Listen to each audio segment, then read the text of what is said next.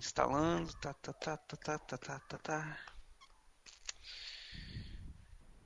Aceito. Instala. Quer colocar o Baidu? Quero. Ixi. Caraca. Assina atestado de Ixi. óbito já que é mais rápido. Aí você vai ter que formatar essa merda de novo aí. Você bota... Formatei. Você está embarcando na maior viagem nostálgica da Podosfera. Machine Cast.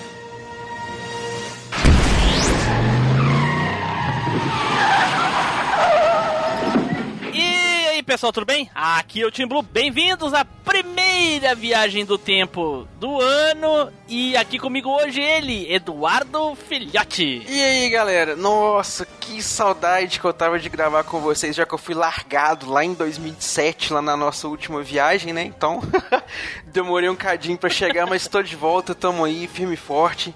É nóis. Olha aí, olha aí, junto aqui conosco ele, Neilson Lopes.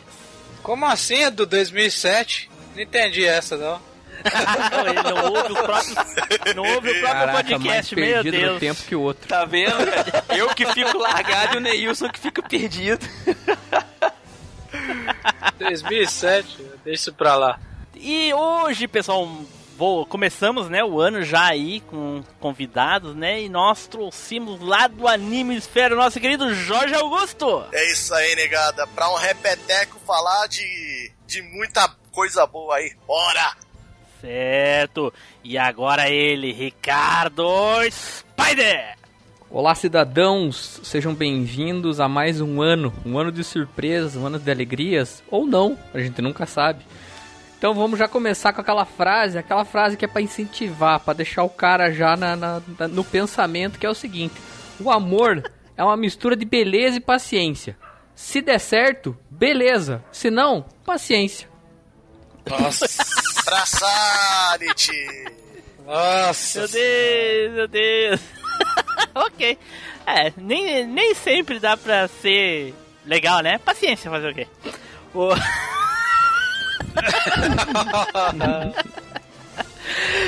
certo, pessoal, como vocês já devem saber aí, né? Como souberam durante os últimos dois anos aí antecipadamente, hoje nós vamos falar sobre Cavaleiros do Zodíaco. Mas antes, num recadinho da Desert Studio. Você, produtor de podcast, está precisando de office ou spots ou vinhetas? Acesse www.desertstudio.com.br Desert Studio Produtora. Olha aí, olha aí, Desert Studio com vinheta nova, hein? Que legal.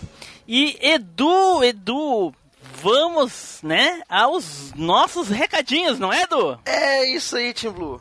Então, galera, se você também tá lá navegando pelos sete mares da web e quer manter o contato com a gente, é super simples. Você pode encontrar a gente lá no pilar do Facebook, lá no facebook.com/barra machinecast.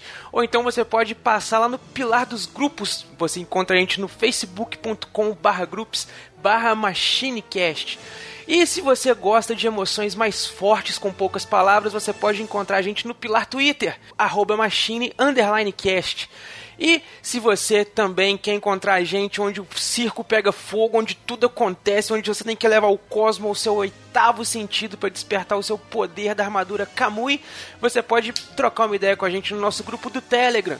O link está aí na descrição. E se você quer fazer parte da família Machine e fa- marcar presença no pilar central do podcast, mande pra gente o seu e-mail, contato arroba machinecast.com.br.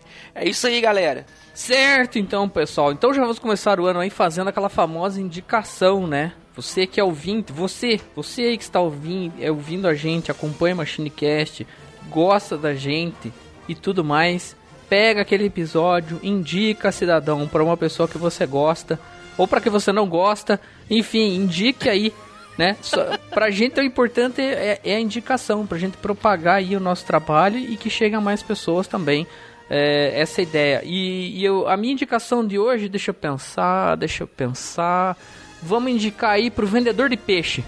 Porque o vendedor de peixe é aquele cara que sofre o dia inteiro com o cheiro do peixe, entendeu? Então se você Nossa. chegar lá, der uma indicação de algo para ele se divertir, veja que ele pode ficar mais feliz. E pode até te dar um desconto na hora da venda, entendeu? Ou empurrar um peixe mais fresco e coisa e tal, né? É tudo aquele trabalho, aquela malemolência, É, né? De, de- do- olha aí. do ganha-ganha. Ô, Spider, deixa, deixa eu recomendar um, um podcast pra esse vendedor de peixe aí, que vai combinar. O nome do podcast é Obrigado pelos Peixes. Pariu? Enfim, Tudo a ver, tudo a ver é com isso ele. aí, é isso aí. Certo, pessoal. Hoje nós vamos estender um pouquinho mais a nossa sessão de, de recadinhos aí, né? Porque nós temos várias, várias novidades aí, sendo o primeiro episódio do ano. A primeira delas é que nós estamos aí com o site novo. Para você que não viu ainda, entra lá. É machinecast.com.br e veja lá como é que ficou a cara nova do, do site, né? E junto lá, uma coisa que a, quem viu gostou muito, que foi o nosso novo banner aí com as caricaturas feitas pro Néstor Ramos, né? Temos aí pedidos dos ouvintes para explicar como é que é cada caricatura lá. Então, nós temos aí os sete membros do Machinecast lá, né? A baianeta bem à esquerda ali, obviamente, é, a caricatura dela é a baianeta, né? A baioneta, né? Misturada com a, baia, com a, com a Tiziana, então da baiana, enfim. Dando um Hadouken. Ah, o, o Zupão com a roupa do Marty McFly tocando air guitar, porque ele tá ouvindo provavelmente a intro do Machinecast, né? A imagem é cheia de referências. Tá, o Spider, obviamente, de Spider. o Neilson com a maçãzinha dele. Depois tem eu ali com a roupa do Terry, só que azul, né? E o Edu, mestre ancião dos cinco morros de erva. Caraca. Que finalmente, que finalmente nesse banner tá aparecendo a baioneta, né? Porque no antigo não aparecia. Exato, exato. Não, mas é que assim, quando entra alguém novo no, no podcast, ele fica até o fim do ano sem aparecer no banner. No outro ano entra, entendeu? Entendi. Olha aí. E, tem, e a, a arte é cheia de referências, gente. Tem mais referências. Vão lá, olhem, prestem atenção, porque tem homenagens a outras pessoas, outros ex-participantes, tudo lá. Não vou falar aqui para perder a graça, né? Então, entrem lá e vejam. Então, a gente tem bastante coisa. A gente tem o- todos os podcasts listados. A gente tem os canais do YouTube, que, é, que tantos de parceiros como o do Neilson aí, e mais outros canais que a gente vai começar esse ano, de 2011. Por exemplo, o 101 Créditos, que é um canal de fliperamas que eu vou começar aí logo, logo. Vocês já, já vão ter por aí, né? E o pessoal, conforme vai largando o conteúdo, a gente vai lançando aqui pra vocês. Então o site agora tá separado lá por, por podcast, tem o Cast of Tretas, tem o Machinecast e o Freecast, tudo separadinho, bonitinho, o ranking do Cast of Tretas. Tá, tá sensacional, o site ficou muito bonito, pelo menos quem viu gostou. Eu, Certo. eu a garanto. Olha aí, olha aí o Jorge. Já falou que tá bom, é porque tá bom. Opa, Três por um real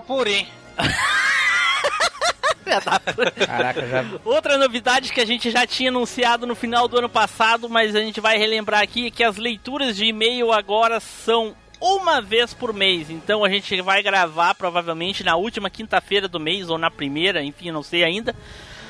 Mas, exemplo, no mês de fevereiro, vocês vão ouvir a leitura de e-mails com todos os e-mails, os comentários referentes ao mês de janeiro.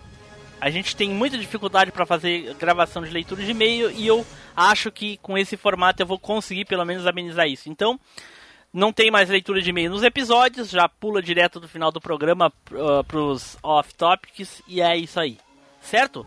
E outra coisa, pessoal, que eu queria uh, falar pra vocês é a respeito do padrinho. O Machinecast agora tem o padrinho pra você, ouvinte, que quer ajudar a colaborar com o Machinecast, quer que a gente tenha equipamentos melhores, que a gente tenha uma periodicidade de mais podcasts, que a gente possa ter mais Cast of Tretas, mais episódios por semana, quer ajudar a gente a poder uh, manter o servidor, uh, host e, e- e domínio.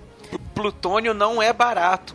Ajuda é, a gente. pra, pra mover o DeLorean tem que comprar plutônio, não é em qualquer farmácia, né, Edu? É, ué, nossa. E, a, gente, a, gente, a gente tem sido meio, meio que o Sr. White pra conseguir plutônio aí, viu? Eu acho que, eu acho que não é isso não, é do querendo desviar a verba pra outros fins aí.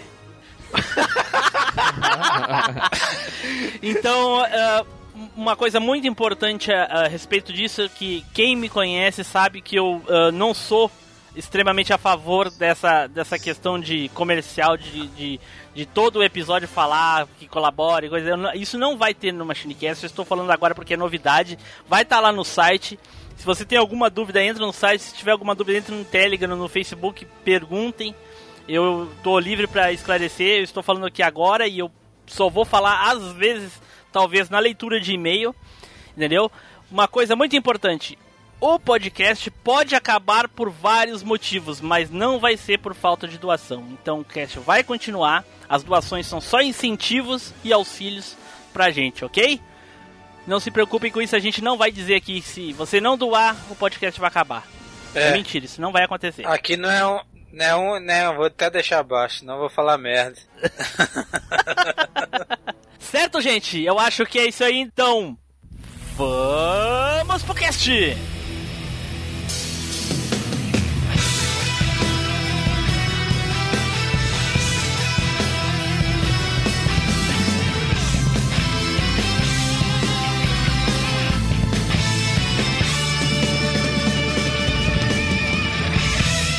MachineCast, o podcast que vai voltar no tempo.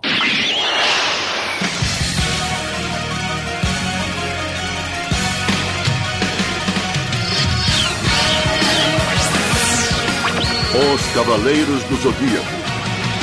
Lutar e brilhar como um guerreiro. Recuar, persistir, superar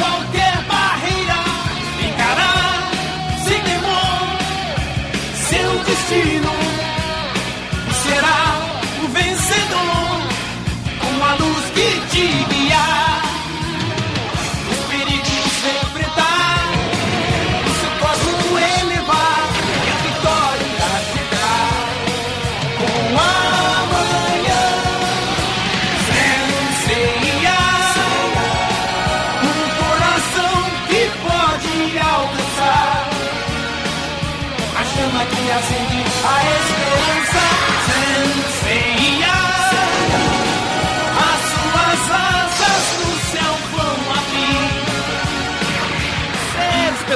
voltamos e agora vamos começar a falar de Cavaleiros do Zodíaco. Nossa, gente, eu tava tão empolgado pra esse episódio e eu prometo uma coisa pra vocês. Esse ano, no mínimo, no mínimo, mais dois episódios de Cavaleiros do Zodíaco. Esse e mais dois, hein? Um no meio do ano e outro lá no final. Porque não é possível passar um ano todo com um episódio só. Né? Só quer falar de, de, de Zeldinha HD, pô? Cara, Nilson tá espirituoso. É, mas antes, antes da gente entrar de fato no, no episódio, né? Gente, o que vocês têm de novidades, coisas atuais sobre Cavaleiros do Zodíaco? Cara, Rapaz, eu sei que vai sair o novo, o novo anime, que é o, é o Sancho. Santia, Santia Show, né? Só isso que eu sei. É isso, isso, Sente achou. Ele é um spin-off do. do das- da, da série lá do, da parte das 12 casas, onde só tem personagens femininas, são todas amazonas, e é a guarda, é a guarda pessoal Olha de aí. Atena. Já, a- aqui no Brasil, a JBC já tinha lançado o, man- o mangá e, já também, quando soube do anime, também fez aquela Olha propaganda só, eu acho só que não deveria ser Atena, devia ser Apolo ou Zeus ou qualquer outro deus, né? Masculino, no caso. Enfim. Na verdade, não, por causa que é, isso você leva um pouquinho, por exemplo, pra. Na mitologia grega, quando você utiliza aquela deusa caçadora, que eu até esqueci o nome. Artemis. Isso, obrigado. E a, e a deusa Artemis, ela, Nossa, ela- meu sobrinho, meu sobrinho se chama Artemis. Ou seja, alguma coisa se perdeu no meio do caminho, hein? Alguma coisa errada não está certa.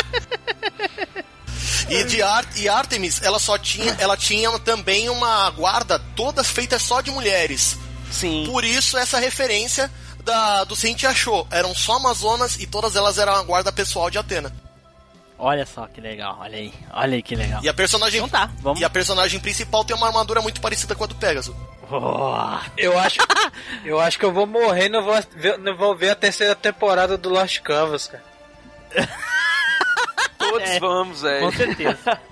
Todos vamos. Todos vamos. Triste. É, infel- infelizmente. Mas enfim, vamos chegar lá, né? Um dia nós vamos chegar em Lost Canvas. Vocês então eram gêmeos como a constelação guardiã dos dois? Exatamente. Nós somos gêmeos, mas eu sou muito diferente do meu irmão, Fênix. Certo, pessoal, então vamos começar, né? E como virou tradição, teve só uma vez, mas virou tradição que seja. Vamos ao momento mais esperado do episódio, que é o resumo narrado pelo nosso querido mestre do ancião dos cinco morros de erva.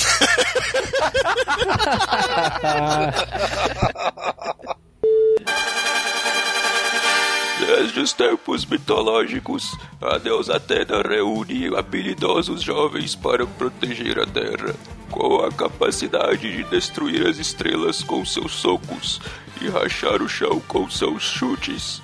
Eles são conhecidos como os Cavaleiros do Zodíaco. Após um período de paz com a derrota do maligno Saga de Gêmeos, que dominou o santuário, uma nova ameaça surge na figura de Shido Timizar, guerreiro deus de Asgard, que ameaçou a vinda de Atena. Os jovens cavaleiros partem junto de Atena para Asgard, onde descobrem que Hilda de Polaris, a representante de Odin da Terra, foi dominada pelo terrível Anel de Nibelungo. Atena então usa seu cosmo para impedir que as geleiras de Asgard derretam, enquanto os cavaleiros devem partir para o palácio de Guaruhara, reunir as sete safiras de Odin, que estão com os cavaleiros deuses, e usá-las para invocar a armadura de Odin, para então destruir o anel de Nibelung. Quando Seiya estava diante do último guerreiro deus, eis que surge Sorento de Sirene, general marina de Poseidon, que revela que o deus dos mares estava por trás de tudo. Siegfried, o guerreiro deus, se sacrifica para derrotar Sorento e salvar Hilda, enquanto Seiya invoca a armadura de Odin e destrói o anel de Nibelungo. Quando tudo estava calmo e Atena finalmente estava salva, ela então é sequestrada e levada ao fundo do mar. Começa então uma nova saga dos defensores de Atena. Vá, Shiryu!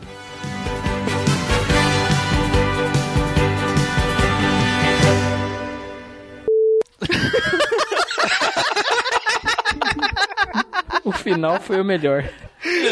aí, traga o meu cachimbo. Era melhor Malegre.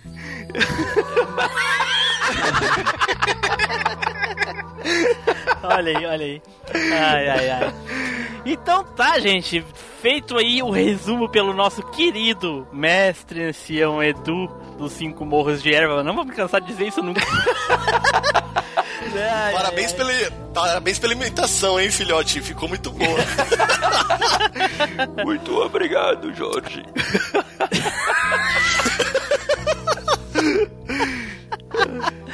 então tá, gente. Então vamos começar aí a saga de Poseidon, gente. Uh, já vou começar, né? Que nem diz o meu amigo o, o Neilson e o Jorge são a favor disso, né? Chegar com os dois pés no peito, né? Amigo que amigo chega assim. Pra mim, infelizmente, a saga de Poseidon é uma das mais fracas, né? Cara. E eu, a, eu pretendo durante, durante aí o, o, decorrer do episódio, né, que a gente chegue aí ao, ao, motivo pelo qual eu penso isso, né, por alguns pontos assim. Enfim. Mas eu vou passar aqui agora a palavra pro Edu, que vai nos guiar aí durante a, a, a história aí da saga de Poseidon. E a gente vai comentando conforme for relevante. Então, mestre, seu Edu dos Cinco Morros de Erva, a palavra é tua. então, cara, tudo começa lá quando o Seiya vai derrota lá o, o, anel de Nibelungo usando a espada de Odin, que incrivelmente corta somente o anel sem fazer nenhum arranhão, nenhum fiozinho de cabelo da Hilda. Né? É claro. Corta só o anel. Pra nenhum, pra nenhum Shinigami botar defeito. Não é, cara? E, é. e tipo, no meiozinho certinho.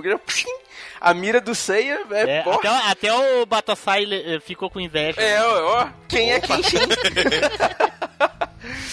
Aí, né, a Hilda volta ao normal, ela reconhece lá tudo que ela fez de errado, volta pra resinha dela pra impedir que a geleira derreta, a Atena tá de boa. Quando de repente vem aquela onda lá, maligna, como diz o Neilson. vem, vem a onda maligna e leva a Atena pro fundo do mar. Aí o Seiya e o Shun... Olha aí, Edu. Edu, olha só.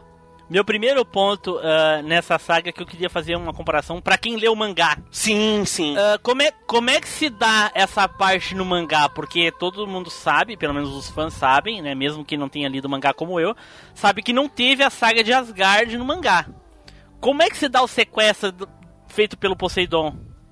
Cara, eu vou te falar que é uma coisa que o Jorge vai saber falar melhor do que eu, porque eu não lembro. É o que eu tava esperando que o Jorge falasse, obviamente. Não é, cara? Não é à toa que eu trouxe ele, eu trouxe ele por um motivo. Tá aí, ó. Vai lá, Jorge. Vai lá. Beleza. O que acontece é que assim, eles colocaram essa saga filler que é do de Asgard e eles colocaram isso como gancho para poder puxar o a saga de Poseidon. No mangá, e a a Atena Saori, ela é convidada para uma festa onde o quem dá essa festa é justamente o Poseidon, que é Ah, o Julian. Tem isso no anime, Mas né? isso, O mas isso tem no anime, né? Sim, mas é só que no, no mangá o Jorge vai dizer aí provavelmente que sequestro dá na festa. Ah. Sim, o- há a tentativa de sequestro na festa, no qual ela é protegida pelo, pelo Ayoria de Leão. Olha! No E- anime ela tá só com o Satsumi, né? Sim, mas aí pouco depois é, há uma nova tentativa de sequestro no qual realmente aí ela é levada de vez. Ah, olha. Interessante, muito interessante. Olha só. Olha só que, que, que, que, que prazer que dá trazer as pessoas que entendem. Falar com o especialista é outro Acontece- nível. É outro É, nível, Acontece é que acontece que no mangá, no lugar da saga de Asgard, você tem a saga dos Guerreiros Azuis. É a Blue Warriors. Onde é uma Exato, que é uma Cara, eu não, só- eu não li, mas considero pacas. e que por acaso e que por acaso é uma história solo do Yoga. Sim, sim, sim. A gente parece que comentou alguma coisa disso na saga de Asgard, né, Edu? Sim, sim. A saga de Asgard foi meio que inspirado nesse filerzinho que teve aí do mangá, que durou um. Ele, na verdade, não é nem um mangá inteiro, né? Ele é um pedaço do último mangá da, da- das 12 casas. Aí, tipo, sobrou É, é tipo, espaço. é, pra- tipo, é tipo um meia manga. É isso aí. Pera aí, gente, pera aí que lá vem o na verdade do Jorge. Vai lá, Jorge, vai lá. Na verdade é um é um volume inteiro.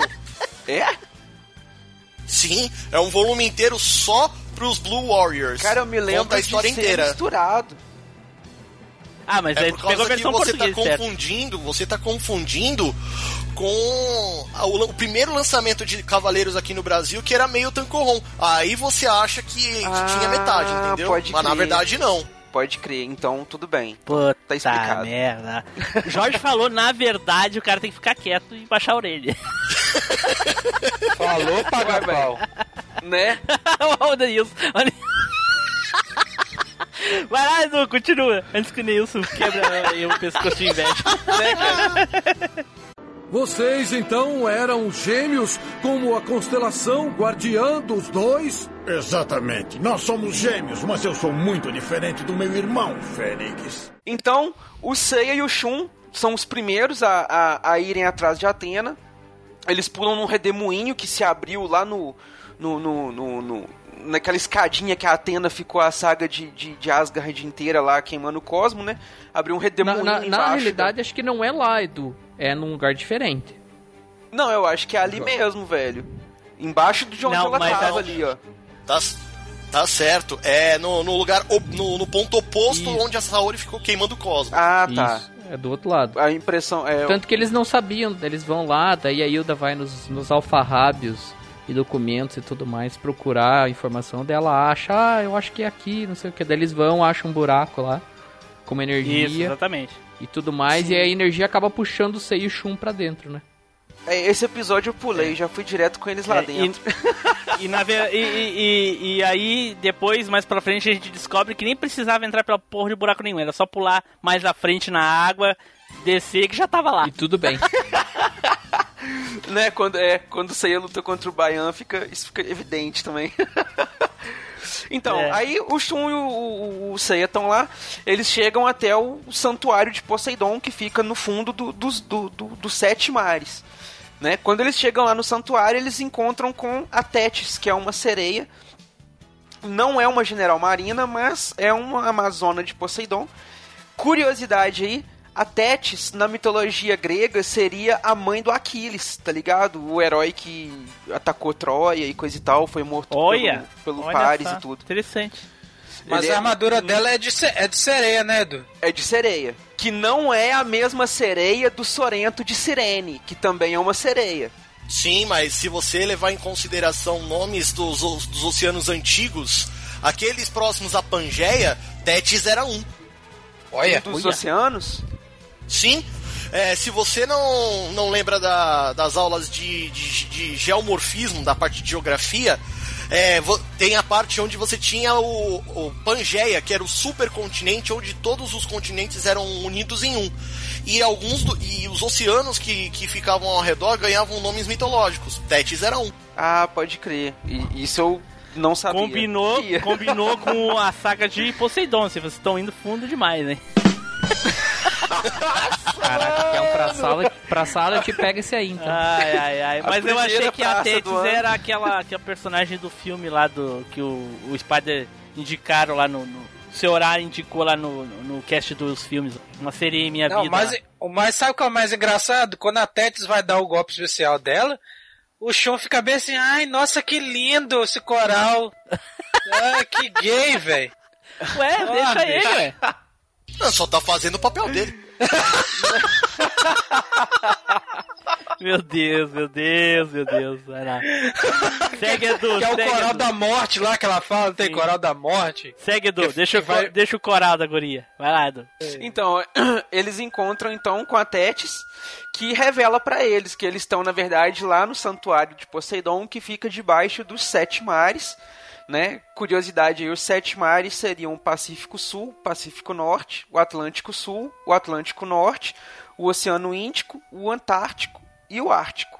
Né? Os sete oceanos aí. Então, é, ela estaria ali e estaria prisioneira no pilar central, que fica no centro do templo de Poseidon. Para os cavaleiros poderem salvar Atena, eles teriam que destruir o pilar central. Para destruir o pilar central, eles teriam que destruir os sete pilares que sustentam o templo de Poseidon.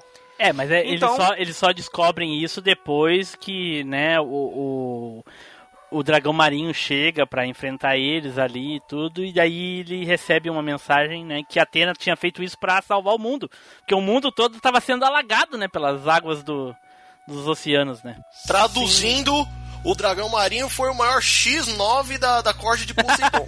Assim, a Tétis, a Tétis tá ali ah, com o, o Seiya e o Shun. Nisso aparece o dragão marinho. Junto com um monte de soldadinhos De Poseidon. soldados, é, aqueles soldados. do- Aí ele vai, é. Aí ele vai E aí depois vilões. vem alguém e diz pro dragão marinho: Ah, a Saori entrou no, no, no apoio principal pra salvar o mundo e tal. E aí ele dá as costas, sai se rindo e diz que, que deixa ele, a Tétis, fala pra Tétis, ah, Tétis, ah, não sei o que, não sei o que, Deixa dá as costas e vai os- saindo. É. Que- Porque os soldados dão conta. E manda os soldados bater nos dois. O Sai e o Shun dá uma surra neles. Aí o dragão marinho meio que olha assim e fala: ah, deixa. Vocês até podem bater nesses soldadinhos aí, mas vocês não dão conta dos generais. E, e vai embora assim mesmo. Isso. E aí depois aí ele dá as costas e aí a Tétis que conta como que eles têm que fazer pra salvar a Atena. Aí cada um vai pra um pilar e aí o Edu Sim. vai continuar aí. Aí o primeiro é o Seiya. A, a primeira coisa, né? O primeiro chegar num pilar é o Seiya, que chega no pilar do Pacífico Norte. E encontra o general Marina Baian, de cavalo marinho. Aí ele começa a ter uma luta lá contra o Baian, que dura dois episódios, tipo a É metade. o cavalo marinho ou o Goku, né? Um dos dois. Oi, eu sou o Goku. Ah, é verdade, o dublador, o dublador é o, é o Guilherme Briggs, né? Não, que Guilherme Bezerra. Briggs, cara, tá louco? Não, não é Bezerra. É, Bezerra. Isso. Wendel Guilherme Bezerra. Briggs, O Guilherme. É, não, velho, eu sou ruim com nomes, já falei. Caraca. Então, aí aparece lá o, o, o Baian. Então o Seiya começa a ter uma luta contra o Baian. A princípio, o Baian se mostra bem mais poderoso que o Seiya. Aí o Seiya fica, ah, mas eu não vou perder, não vou perder o Baian. Ou, oh, você é muito chato, menino. Isola o Seiya lá pra superfície. Puxa, dá uma bicuda nele, que o Seiya vai parar lá na superfície. Ele, pois é, né, e aí um... emenda aquilo que eu falei no começo. Não precisava é. achar o buraco, porra nenhuma. Entra no mar, Porque... desce e tá ali no, no, templo de Poseidon. É, o mas uma coisa isolar o Seiya do É, mas uma do coisa do que eu queria falar é pra mim, quando começou o, o, a saga do Poseidon, me deu a impressão que os cavalos, que os cavalos, que os, os generais marinhos eram tão poderosos quanto os cavaleiros de, de, de ouro, entendeu? E, e, a impressão que me deu, eu não sei, de repente o Spider pode me dizer, o Spider, o que, Spider, não te deu a impressão que até os, os guerreiros deuses eram mais fortes que esses generais marinhos aí? Sim, sim, sim. Eu, eu acho que assim, eles se preocuparam muito na estética de personagens e, e como era a saga imediatamente depois do Guerreiros Deuses, fizeram as armaduras todas todas parecidas com a armadura de ouro, inclusive para tentar, é, eu acho que remeter a essa superioridade de força, mas que na realidade não, não condiz, né? Não, não tem nada a ver. São, são, são outro, é um outro tipo de, de, de luta, um outro tipo de energia, né? Mas isso aí eu acho que é por causa do fato de ter tido a saga de Asgard, tá ligado? Porque no mangá, o, o, os, os, cavaleiros, de, os generais marinas, eles têm essa, essa noção de. Eles são um pouco mais poderosos do que eles parecem ser no desenho, justamente porque não teve a batalha contra os, os, os guerreiros deuses, saca? Então, tipo assim, depois do Seiya ter lutado contra o Thor, ter lutado contra o Oberist, ter lutado contra o Siegfried, ele chegar e tomar, tipo, três golpes na, na tela, assim, do Baian, ser isolado do templo, fica, nossa, ele é muito poderoso, não sei o que, como que eu vou vencer. Tipo assim, ficou meio, what? Tá ligado? O cara, então, tipo, velho, o Seiya tava e, praticamente eu, eu, com eu, eu sentido já. É, eu revi os episódios há bem pouco tempo, vocês também. A primeira coisa que eu não lembrava, que quando o Seiya começou a apanhar, eu pensei assim, caraca, cara por que, que você tá apanhando? E segundo, você já lutou com um cara parecido. E daí eu não lembrava que depois ele começa a usar a história, né? Sim. Que ele já tinha enfrentado um cavaleiro de prata, que tinha uma habilidade parecida. Sim. Então, ah não, agora eu sei tudo, então agora eu vou ter moer. E eu já tava ficando revoltado. Então quando veio isso, eu falei, não, beleza, voltou ao normal e tal. É. Mas ainda tinha esse frenesi de que o cara era mega poderoso. E na verdade não era, né? Não era. E Nilson, é, tanto... teve alguma coisa pra achar parecido com isso, Nilson, não? Ah, na verdade, o que eu acho é que o, o bicho do cavalo, o cavalo marinho aí e o, e o esquila, eles são bem fraquinhos mesmo. Tá uma, coisa que, uma coisa que é interessante nessa parte é que a lembrança que o Seiya tem é de um cavaleiro de prata. Isso. Ou seja. É, mas é por causa do golpe, né? Você, você, remete, você remete muito ao mangá não ao anime, porque se ele fosse pegar pela memória recente do anime, eles faziam, fa fariam uma lembrança a um dos guerreiros deuses que eles teriam enfrentado. Concorda? Não, mas, não, mas é, ele fez a, essa associação porque é o mesmo golpe. É a, mesmo a técnica de defesa, movendo os braços rápidos e criando uma barreira de ar. O Mist fazia isso é, também, entendeu? Por isso que ele associou ao Mist. Só que a barreira, a barreira do, do, do cavalo marinho é um pouco mais forte do que a do Mist. Ah, sim. Porque é ali possível. você já tá. Já, que ali o C já tá mais poderoso um pouco, sim, mas é, você vê que. Se o, se o cavalo marinho tivesse tanto. a mesma força que o Mist, o C já tinha acabado com ele no primeiro golpe. sim. Pois é. Mas, o, mas ô Neilson, eu, eu tinha uma coisa para te falar, eu ia deixar mais pra mim, mas como tu falou sobre o Bayern ser bem fraquinho, eu vou te dizer o seguinte: ele é um dos mais fortes dos, dos generais marinhos, sabia? Quem? O, o, o, o Baia? É, ele é tido como um dos mais fortes. É uma das curiosidades, é isso aí. Nossa, se ele é o mais forte. Mas ah, exatamente. É, o negócio que ele ficou parecendo tão fraco foi porque ele subestimou o Seiya. E o Seiya estava naquele espírito assim, tipo, ó, oh, velho, eu tô com pressa. Ah, não, não, mas Edu, desculpa, Edu, mas. de papo. Edu, nós já estamos na terceira temporada e todos fazem isso com o Seiya. Todo Sim. mundo faz. A China fez isso, o Cassius fez isso, entendeu? Sim, mas naquela A- época, tipo o assim, tiozinho ah, lá da tio- mas o Seiya, o tipo tiozinho assim, da moto se cagou. o Seiya pulou na garupa e subestimou o Seiya também. Sim, mas é aquele O- caso, velho. Lembrando, o, pessoal, o, Aldeba tipo o assim, Aldebaran fez isso também. Todos Mas fazem o pessoal, tipo, se cagou pro, pro, pro. O Seiya se cagou pra conseguir ganhar deles, tá ligado? Sim. Contra o Baian, não, cara. Tipo, o Seiya já tava num nível, no mínimo, equivalente ao do Baian. É. Tanto que na É, hora que a- a- o Seiya despertou o Cosmo ali, né, durante a luta deles, aí o Seiya foi isolado, ele voltou. Quando ele voltou, ele teve esse insight que vocês falaram do Mist. Aí ele despertou o sétimo sentido de novo, a armadura dele ficou dourada. É, ele é, teve aquela é, eu- lembrança.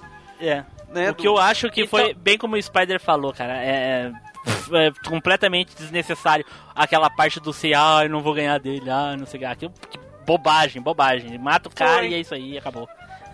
O sopro, di- o sopro divino dele é bem 3 por 1 real mesmo, viu? Vocês então eram gêmeos como a constelação guardiã dos dois? Exatamente. Nós somos gêmeos, mas eu sou muito diferente do meu irmão, Fênix. Segue, Edu, vamos para próximo, próximo pilar, né? Ah, não, ainda não, né? Vai. É, não é. Pior, é intercalado. É, É intercalado, é, é intercalado. intercalado. Vai lá. Aí nisso, o Seiya derrota o Baian, né? Ele queima o Cosmo. Não, não, até não, ele ainda não, ainda não. E- e- Entre a luta, o, o, se eu não me engano, é o Shun chega no outro pilar também, antes do Seiya destruir Não, o, Não, não, o não. Seiya já tinha derrotado Peraí, o Baian. essa não, não. parte, essa parte a gente, é, a gente, an- quando o, o Seiya tem a armadura de, quando ele queima o Cosmo e a armadura fica dourada, é aí que vem a explicação do porquê a armadura fica Isso. dourada. Todos os, os cavaleiros de ouro, eles, eles derramam sangue em cima das armaduras de bronze para que elas ficassem mais poderosas. É, E cada um dos, dos Bronze Boys ali tenha um, um cavaleiro de ouro re- re- é, É, respectivo. isso no mangá, né, Jorge? Porque na saga de Asgard a gente já tinha visto, já que eles tinham consertado a armadura graças aos Cavaleiros de Ouro. A questão é que Sim. não é porque ela ia ficar mais poderosa, né? Pra recuperar a armadura que tava toda desquebraçada. Morta, né? Morta. É, é. E pra, tipo, reparar o erro deles de não ter acreditado que era Atena e coisa e tal. Enfim, mas acabou ficando mais poderosa e só agora, né, ela se manifestou dourada, né? Sim, porque só agora que É, eles... por causa do, tipo, do sangue dos Cavaleiros de Ouro, né? O, o poder dele está no sangue Sim, também. sim, sim. É agora que eles compraram skill, saca? Caraca, baixaram o DLC, tipo isso. É. Eu só sei tipo que isso. enquanto a, a China tá lá ah, ajudando o Kiki, né, pra levar a armadura de Libra que o Mestre Ancião mandou, com um motivo muito especial, né? E, e aí o Kiki leva pro Seiya e, e diz que o Mestre Ancião que mandou, né? Pra ele. Só, Usar. então, só que isso aí acontece depois que o Shun começa a lutar contra o Esquila, é isso que Foi- eu tô falando. É, foi o que eu Seiya fica disse, um tempo que ainda não, tentando quebrar o pilar sozinho e coisa e tal, aí que o Shun começa a lutar contra o Esquilo, o Baiano já tá derrotado, entendeu? Isso, isso. Ah, na verdade, o, o, o Banho tava até vivo ainda falando pro Seiya que ele não ia conseguir quebrar o pilar, que não sei o que, que era impossível. É, aí que. Aí depois disso é que o, o- na hora que depois que o Seiya derrota o Baian, que o Shun chega no, no próximo pilar. Isso, Aí enquanto o Shun tá lutando, rola o esquema do Kiki chegando. exato. E é aí que a gente vê uma, uma das únicas lutas do, do Shun mandar pro saco um, um oponente sem precisar chamar o Ikki. Olha que beleza. Ah, velho, eu, eu- ele já eu tinha feito isso outras vezes, mas tudo Sim. bem. É, mas é, mas é uma E das ele- poucas e a luta vezes. dele É, contra sim, o é Shido foi vezes. muito mais emocionante que essa contra o Esquila. Na verdade, na verdade, eu, eu concordo com o Jorge aí, porque todo mundo, como, como é Saga 9, não sei o que, e o Ikki não tinha aparecido, tava todo mundo esperando que o Ikki ia aparecer na luta do Shun, né? Assim. É isso. e no final, É. no contrário, a luta dele foi Não. bem legal, inclusive. No, no pi- o pior é que ele derrotou todos os ataques do, do Esquila, né, cara? Isso. Todos. É, levou todos, mas depois derrotou todos, né? Então, cara, ele, o Shun chega no pilar lá, que é guardado pelo, cavaleiro, pelo general Io de Esquila, né? A, a Esquila é uma besta mitológica da Grécia Antiga que é, forma, é a junção de várias bestas em uma besta só. Né? Fica, ela tem a aparência de uma mulher na superfície, de uma bela mulher e tal, e submerso são as, as várias bestas ali, como se fosse uma ilha, saca? Tipo um monstro ilha. E o Io tem a habilidade dessas várias bestas. Então, quando o Shun chega, ele, ele consegue, né, os primeiros ataques do Io, o Shun consegue se defender com a defesa circular. Só que o Io fala com ele, fala, ó, por melhor que seja a sua defesa, você não vai conseguir se defender de todos os meus ataques. E começa a soltar um por um dos ataques especiais dele em cima do Shun. E o Shun só vai tomando a lenha dos ataques, aí. Aí você pensa, pô, e que. e Edu, bem na Shun... parte, ah. bem na parte que ele terminou de dar todos os ataques, que ele diz assim: "Ah, agora eu vou te matar". Então tu faz o seguinte, tu escolhe uma das minhas bestas para te matar. Aí eu pensei assim, é. eu, eu me coloquei no lugar do Shun, né? Só que sem vontade de abraçar o Yoga, enfim. I love you. que fique bem claro, né? Tem que fique bem claro, né? Eu me coloquei no lugar do Shun e pensei assim comigo, né, cara? Porra, de todas essas bestas aí, eu vou escolher a abelha. Pelo menos vai ser mais fácil de eu tentar derrotar a porra da abelha. Uma abelhinha, né, cara? Só que eu imaginei, eu imaginei isso comigo, uma proporção assim, bem. É óbvio que o cara ah, vou te matar, então vou escolher o urso, que é uma das bestas, né? Gigante, urso forte. E ele não é que ele me escolhe a abelha mesmo, cara. eu vou, eu vou usar a abelha rainha pra te matar. Vá, vá, vá, puta que pariu, vai matar alguém é. com essa porra dessa abelha. aí, velho, a, né, o Yo escolhe a, a Vespa. Cara, aí vem o melhor. Que versão é poder. essa? Que, que, versão é essa que tu assistiu que é uma Vespa? Hã? É, eu ia falar a Vespa da onde? É abelha? É abelha, rapaz, abelha é, rainha. O... É, uma é uma abelha grandona mesmo. Então, Isso na, mesmo. na dublagem que eu tenho aqui, que ele falou Vespa. É? Ah, é, meu é. Deus do céu. Maconha, na verdade, o golpe é chamado. O, o, o golpe é chamado Ferrão da Abelha é, Rainha. É, essa erva que o Edu anda usando aí. Que tal uma picada de abelha rainha, hã? Ferrão da abelha rainha! Ah, o nome do golpe não lembro, mas enfim. ele dá o. Ele dá o golpe e rola aí o melhor superpoder que qualquer personagem, qualquer história pode ter, que é a criatividade do roteirista. Sim. que fez o Shun colocar lá, transformar a defesa circular da corrente de Andrômeda em uma defesa em forma de teia de aranha de Andrômeda. Tá que tá, pariu, saca? cara. E pá, bloqueou o golpe do negócio. Cara, aí diga-se de passagem aquele negócio. A primeira vez que eu vi, lá quando eu era né, novinho e coisa e tal, lá em 95, 96, cara, eu vi esse negócio, eu lembro que eu fiquei de cara, tipo, nossa, velho, o Shun, que isso, que golpe foda, não sei o quê. Agora ninguém a emoção, ganha do Shun a emoção mais da inocência, né, fazer. É, velho, que na hora eu fiquei assim, porra, agora ninguém ganha do Shun mais porque o Shun pode fazer qualquer defesa. E aí começa, o cara vai usar o urso. Aí o Shun usa a armadilha de urso de Andrômeda. E o cara usa o o outro a outra criatura lá que eu esqueci qual que é, gente. Ah, ele, ele, ele vai usando a sete. Pra cada uma, ele usa uma armadilha diferente, típica para aquela, pra aquela criatura. Sim. E todas a, a corrente se transformam. Eu fiquei, caralho, velho. Agora qualquer golpe que. Se o Seiya quiser dar um meteoro de Pegasus, o Shun usa, sei lá, o, milhões de alvos de Andrômeda, saca? Cada coisa tem um ponto da corrente. Ninguém bate no Shun mais, velho. E. Porra, durou só essa luta. tá ligado? Nunca mais depois tipo de poder apareceu em nada.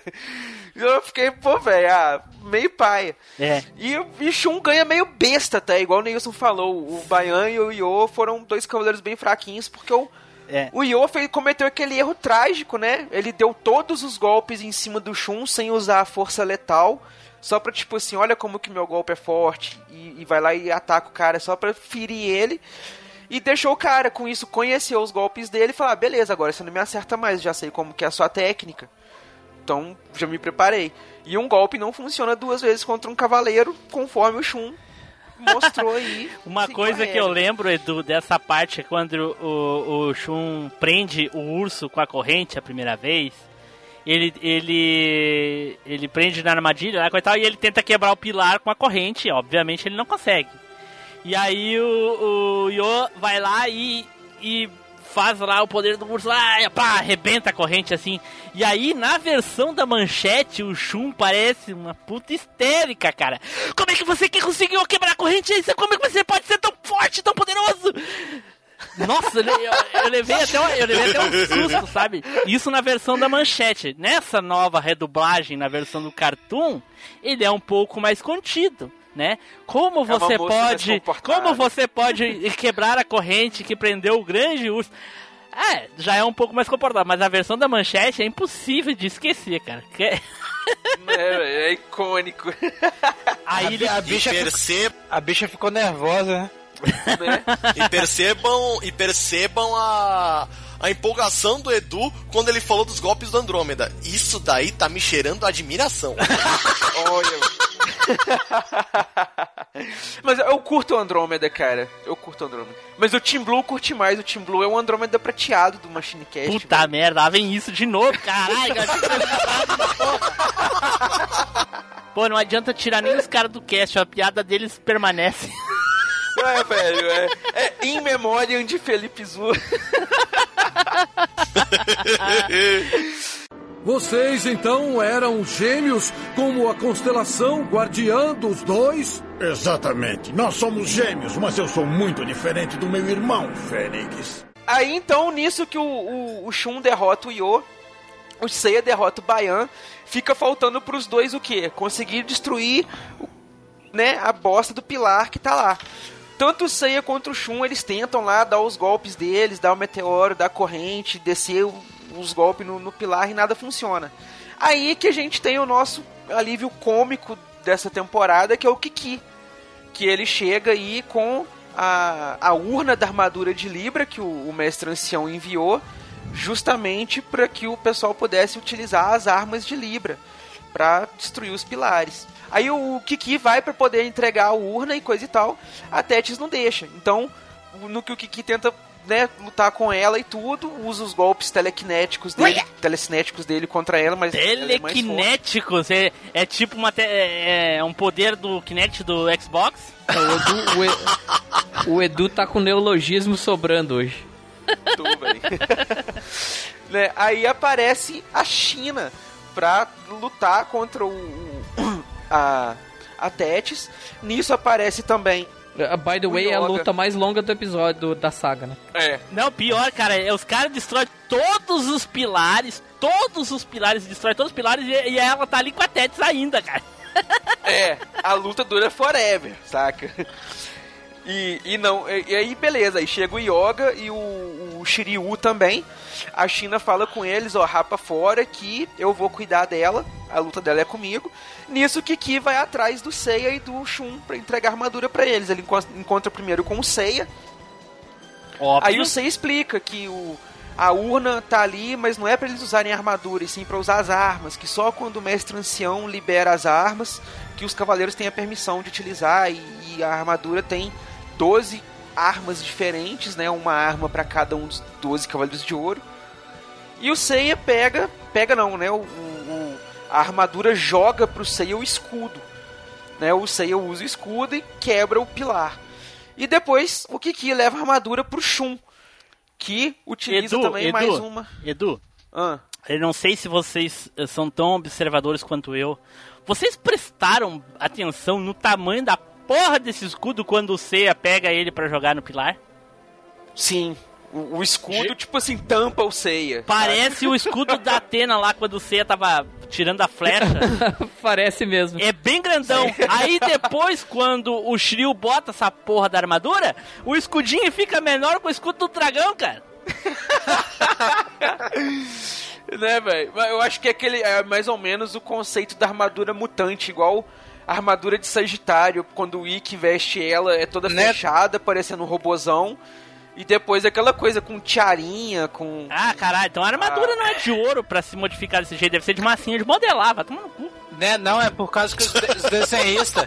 Os desenhistas são diferentes, cara. Que desenha cada episódio é um é, é diferente. Ah, Por mas isso que fica mu- que mudando sempre aí, o traço, cara. Eles têm Ah, que velho, combinar então isso aí, cara. então Porra, tá louco. Segue, Edu. Da Porra. cena do Seiya destruindo o pilar, o, o desenhista deve ser o Rob Liefeld, então. Cara, quando aquele escudo, quando aquele escudo volta, ele quase não consegue segurar aquela merda, rapaz. Não é, cara? Então mostra ali que o Seiya não é um Capitão América. Numa disputa de escudo, É? o Capitão América ganhava. Ganhava. É. então, né? Aí o, o, o Shun também utiliza uma das armas, destrói um pilar. E a gente segue aí pra próxima luta que seria Não, o que, tu, o que tu esqueceu de falar aí sobre o Yo é que o Shun não mata ele, né? Ele se mata. Ah, é, é verdade, Exato, porque ele se por- joga na frente quando vai destruir o pilar, né? Exatamente. Isso, porque o, o Shun, ele utiliza um nunchaku de ouro. E aí o, o Shun vai atacar o pilar, o Yo entra na frente do golpe e morre pelo mesmo motivo. Exatamente. Não, a- não aí que tá. Na, na hora que ele entra na frente do, do, do golpe, ele é arremessado pelo pilar e regaça o pilar com ele e tudo. Na verdade, na verdade, quem destrói o pilar é o Yo. Pois é, então, mas com o golpe que foi desferido do, do Shun na hora que bateu que ele entrou na frente. Exatamente. Ele que quis entrar. Mas o Shun com aquele solo de Bruce Lee ali foi foda. Vai tomar no... Não, o pior é que ele bate no, no pilar e kick voa e o resto do golpe fica batendo no pilar. É, exatamente, É, exatamente. velho. Segue pro próximo pilar, Edu, que pra mim é o mais foda. Ah, aliás, É mais- desculpa, é um dos mais foda. Próximo cavaleiro, então, é o Shiryu, né? Que encontra lá o general Marina Krishna de Crisaor. Que na mitologia grega, Crisaor era um dos vários semideuses filhos de Poseidon. Né? É um dos menos famosos aí, inclusive, é o Crisaor. É, Tem outros e aí que tem de outros todos- mitos sobre ele, são mais famosos. É, e de todos, pra mim, é o mais covarde, né? E o, mais, e, o mais, e o filho de Poseidon mais, pro- mais famoso é o Percy Jackson, vamos dizer o que é verdade. Meu Deus, meu Deus. Acaba sendo, né, velho? Que é a referência mais conhecida do pessoal de mitologia. Caraca, eu fiquei sabendo essa semana que tem um segundo filme dessa porra. Puta que pariu. E que já passou na sessão Pois da é, por tarde. isso mesmo que eu tô falando. Ainda bem que pararam no segundo, né, cara? Não, não cagaram os livros todos. Porque os livros, diga-se de passagem, são bons. Os livros são bons. Muito bons. Muito bons. Então a gente tem lá a luta do Krishna de Crisaor contra o Shiryu. O Krishna é aquele cavaleiro, aquele general lá que é, ele tem uma filosofia meio hinduísta, assim, e coisa e tal, uma dos chakras e coisa e tal. Lembra Será um que é por isso que ele tem a voz do Chaka? Pode ser, cara. Pode ser, Né, inclusive. Eu, ia É falar isso, ele- eu ia falar isso agora, né? Que ele lembra o Chaka, não só na voz. né? Então ele tem toda aquela coisa dos chakras também, coisa e tal. E ele utiliza a lança, uma lança, né? A lança sagrada lá. Essa lança é muito poderosa e coisa e tal. E um dos golpes que ele tem lá, ele emite uma luz muito forte. Com essa luz, ele cega o Shiryu de novo, né? Então o Shiryu fica mais uma vez cego. O com a lança, ele corta o escudo do Shiryu. O Shiryu tira Não, a armadura. Antes de, novo. cortar o escudo do Shiryu, ele atravessou o escudo e atravessou o Shiryu. É, mas, mas isso demorou, né? Porque o Shiryu Sim, podia ter usado o escudo desde o começo, né? Mas é que eles ficaram naquela conversa ali, né, Spider? Você vai me derrotar? É. É, aquele. Não, não, deixa que eu chuto. Vai, não, vai você. Não, não, não, pode ir. Porra, que saco. É. Bem isso mesmo. Aí o, o Krishna se mostra muito mais forte do que o Shiryu. Até que o Shiryu tem aquele insight em que ele lembra do Shura lá, ele conversa, na, na verdade, né, ele conversa, parece com a alma Só do que isso é Shura. antes dele chegar no pilar, Edu. Shiryu com, conversando com o Shura? Aham, antes, ele tem antes. E aí ele já, antes de, de, de chegar lá, ele já, já tem aquela lembrança e fala com o Shura. Aí lá durante a luta, daí o Shura reforça pra ele lá, né? Ah, você usa, usa Excalibur, usa Excalibur. É outra coisa que, pelo amor de Deus, né? É, só, é, só que a Excalibur dele tá mais cega que eu, mano. E... Ai, ai, ai. A Excalibur dele, ele só, só cortou, ele só, ele tentou a primeira vez quebrar a lança, ele se deixou, né, fincar, levar uma lançada na barriga ali, pra segurar a lança, pra tentar quebrar a lança com a Excalibur, né, com o braço direito. E. Quase, arre- quase arrebenta com a mão, né, cara?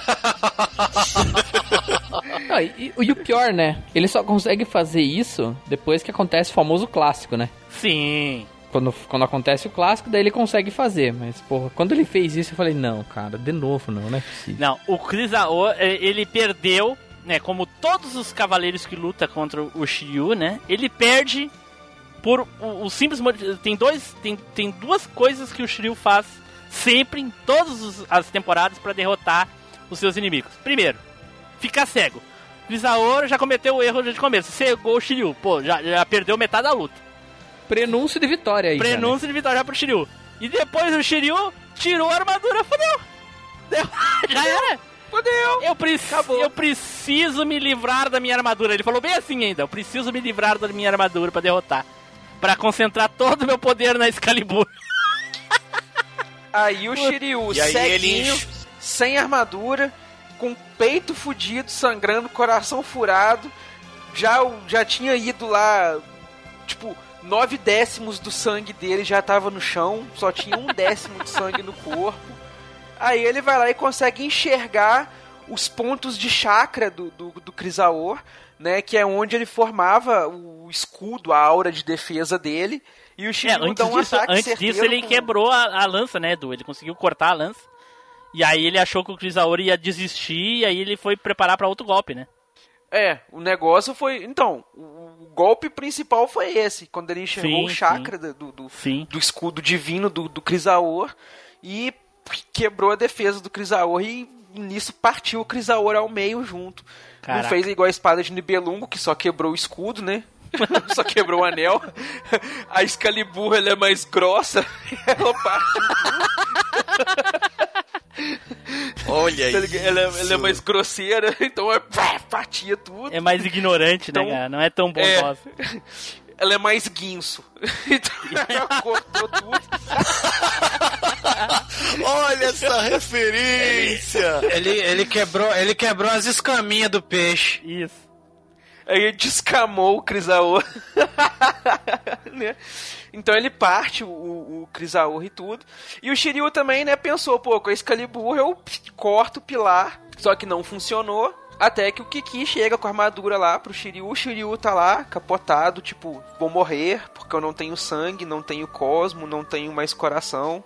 Mas antes vou levantar, vou pegar a armadura e vou quebrar o pilar. Depois Kiki vai embora. Deixa que eu já fiz a minha. Já, eu já cumpri minha cota. Matei um dos sete. Agora alguém mata o resto. Não tem nem armadura mais, cara. É, já tô todo fudido aqui, me deixa quieto aqui agora. Vocês então eram gêmeos como a constelação guardiã dos dois? Exatamente. Nós somos gêmeos, mas eu sou muito diferente do meu irmão, Fênix. Então, primeiro o Yoga chega até o pilar que é protegido lá pelo o general Marina Casa de Linades. Liminades, né? É.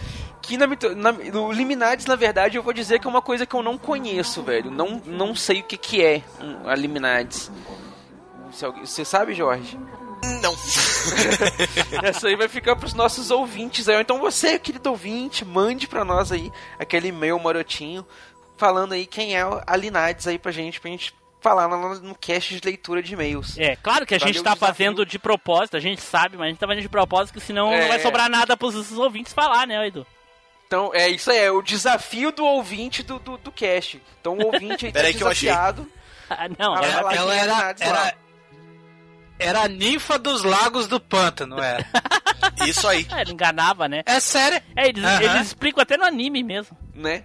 Então ele encontra lá o Casa de Linades, que na verdade se faz passar pelos é, Camus de Aquário, né? Que era o mestre do Yoga, lá o mestre do mestre do Yoga. E ele se faz passar pelo Camus, engana o Yoga, ataca friamente o Yoga pelas costas lá, um ataque inesperado pelas costas, friamente calculado. Ó, ó, ó, ó, piadinha, ninguém entendeu aí. Ah, meu Deus, meu Deus do céu, meu Deus. Que merda, hein? Não é que ninguém te- não é que ninguém não entendeu, é que todo mundo ficou quieto diante a, a ao túmulo da piada, porque a piada morreu. Não é, velho? Essa piada foi abaixo de zero. Puta que pariu, cara. Merda. Vamos lá. Que merda. Então, Edu, depois dessa, Edu, eu vou te dar um gelo. Puta merda. Outra piada ruim, puta. que- então, né, velho? Ô, Pra Edu, mas se esse, esse um filho pouco da puta. situação. Ô, Edu, esse filho da puta Ah. me enganou. Spider, vai me dizer que tu não achou que o Camus tava ali de verdade. Cara, na verdade, eu assim. Fiquei pensativo, cara, porque depois que ele usou a execução Aurora e foi lá. Não, não, desculpa aí, não sei o que. Parecia, né, cara?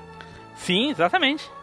Parecia. Ele só, não, ele só, ele só, eu só percebi que era enganação quando apareceu a Marinha. Aí fudeu. É, é que daí Que é ficou na hora forçado que demais o diálogo, Seiya. inclusive, né? Que é É justamente. porque ele disse que a Marin era a irmã do Seiya, mas na verdade nunca foi. É, na verdade a Marinha pra chegou com uma história. era. Pra gente A na história, época da, era. a história da Marinha era bem sem cabeça, né? Não, não, eu vim aqui pra você não lutar mais. Tá, e foda-se a Atena então, deixa Sim, que sim, morra. sim. Não, né? Sim. Aí já, já, já é, pois é, ferrou. mas, mas É. quem eu tava dizendo, ô, ô, Jorge, na época, todo mundo aqui tinha. Quem não tinha lido o mangá, obviamente, né? Da saga de Hades, todo mundo tinha certeza que a Marin era a irmã do Seiya, que era a Seika realmente. Pois é, a Seika aparece na, na pró- no próximo episódio. Então, pro... ele parece como a Marin, né? Que tenta convencer o Seiya a ir embora do templo de Poseidon. Pra isso, ele, ele diz até, né? Que a Marin, na verdade, é a Seika, a irmã do Seiya. E como que ele faz isso? Ele consegue, tipo, ver os sentimentos do, do- da pessoa, ler os sentimentos. Então, ele vê os sentimentos do Seiya pela irmã dele e se disfarça dela. Depois chega o Shun, que vê lá o, o, Shun- o Yoga e o Seiya caídos no chão. E pra ele aparece o, o Kasa se aparece como o Ikki, né? O Shun consegue perceber durante lá a conversa deles e tal que na verdade o Kasa no o Ikki não é o Ikki, é o Kasa de Linades. Só que o Kasa se faz passar como Ikki assim mesmo e o Shun não consegue atacar o Kasa enquanto ele tá se disfarçado como o, o, o Ikki. Né, o Shun fica, ah, mesmo sabendo que você não é meu irmão, eu não posso atacar o meu irmão, não sei o que. Aí o Shun Ah. fica com aquela viadagem dele lá. E que preconceito, hein? Que preconceito. Não esperava isso de ti, Edu. Ô Edu, você tá Não sendo é- meio é red- preconceito. redundante. Você não tá, acho que tá sendo meio redundante.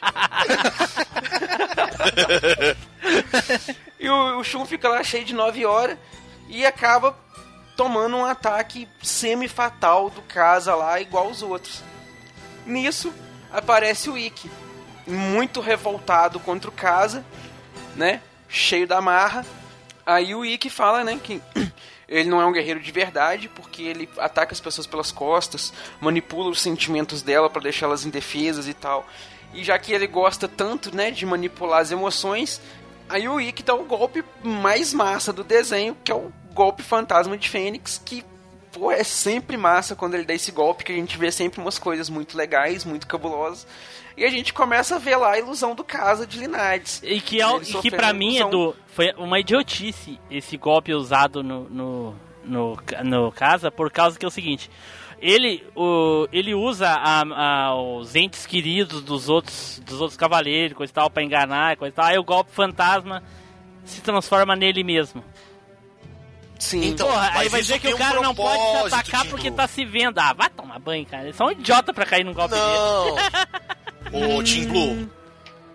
Team Blue tem um propósito. É por causa que o cara. É, esse. O Casa de Linades, ele é muito narcisista. Sim. Por isso que o golpe fantasma assume a forma dele mesmo. É uma idiotice, porque daí o Wiki comenta ainda assim: Ah, vo- agora você vai. Viu como é que é bom? Viu como é que é? Dizendo assim: vão comparar o teu golpe com, com o que eu tô fazendo agora. É uma idiotice, porque não é a mesma coisa. Tu, tu refletir ele não é a mesma coisa que ele se transformar. É que não dá pra desenvolver o personagem, não dá pra gente ter o, o- o- uma história do, do casa pra saber quem é que gostava. Tipo, não teve um flashback mostrando lá a família dele, ou um parente, ou um amigo, entendeu? Pro Wiki Na poder se verdade é transformar. porque mostra que a única pessoa com quem o Casa se importava era com ele mesmo. Então nessa hora que dá o golpe. É isso aí. Tem toda aquele, aquela, aquela ideia psicológica do id e do ego. Tá ligado? É como se o Ah, tivesse me, dado me, con- um me convenceu, me convenceu, me convenceu. né? é porque o cara é louco mesmo, né? Tá certo. É como se o Ikki tivesse atacado a própria personalidade do, do, do Casa, tá ligado? Isso aí. E depois o Casa desesperado se transforma no Shun. O Ikki fala que aquilo lá tudo é muito patético. e manda um. Mas antes tem Esmeralda. E aí, Não, não, é depois. É depois. é depois. Ele primeiro manda o Shun. O, o, o Ikki manda um Ave Fênix. Mandando. Mandando o Casa quase pra casa do caralho. Tudo. E aí ele fica lá fantasiando, né?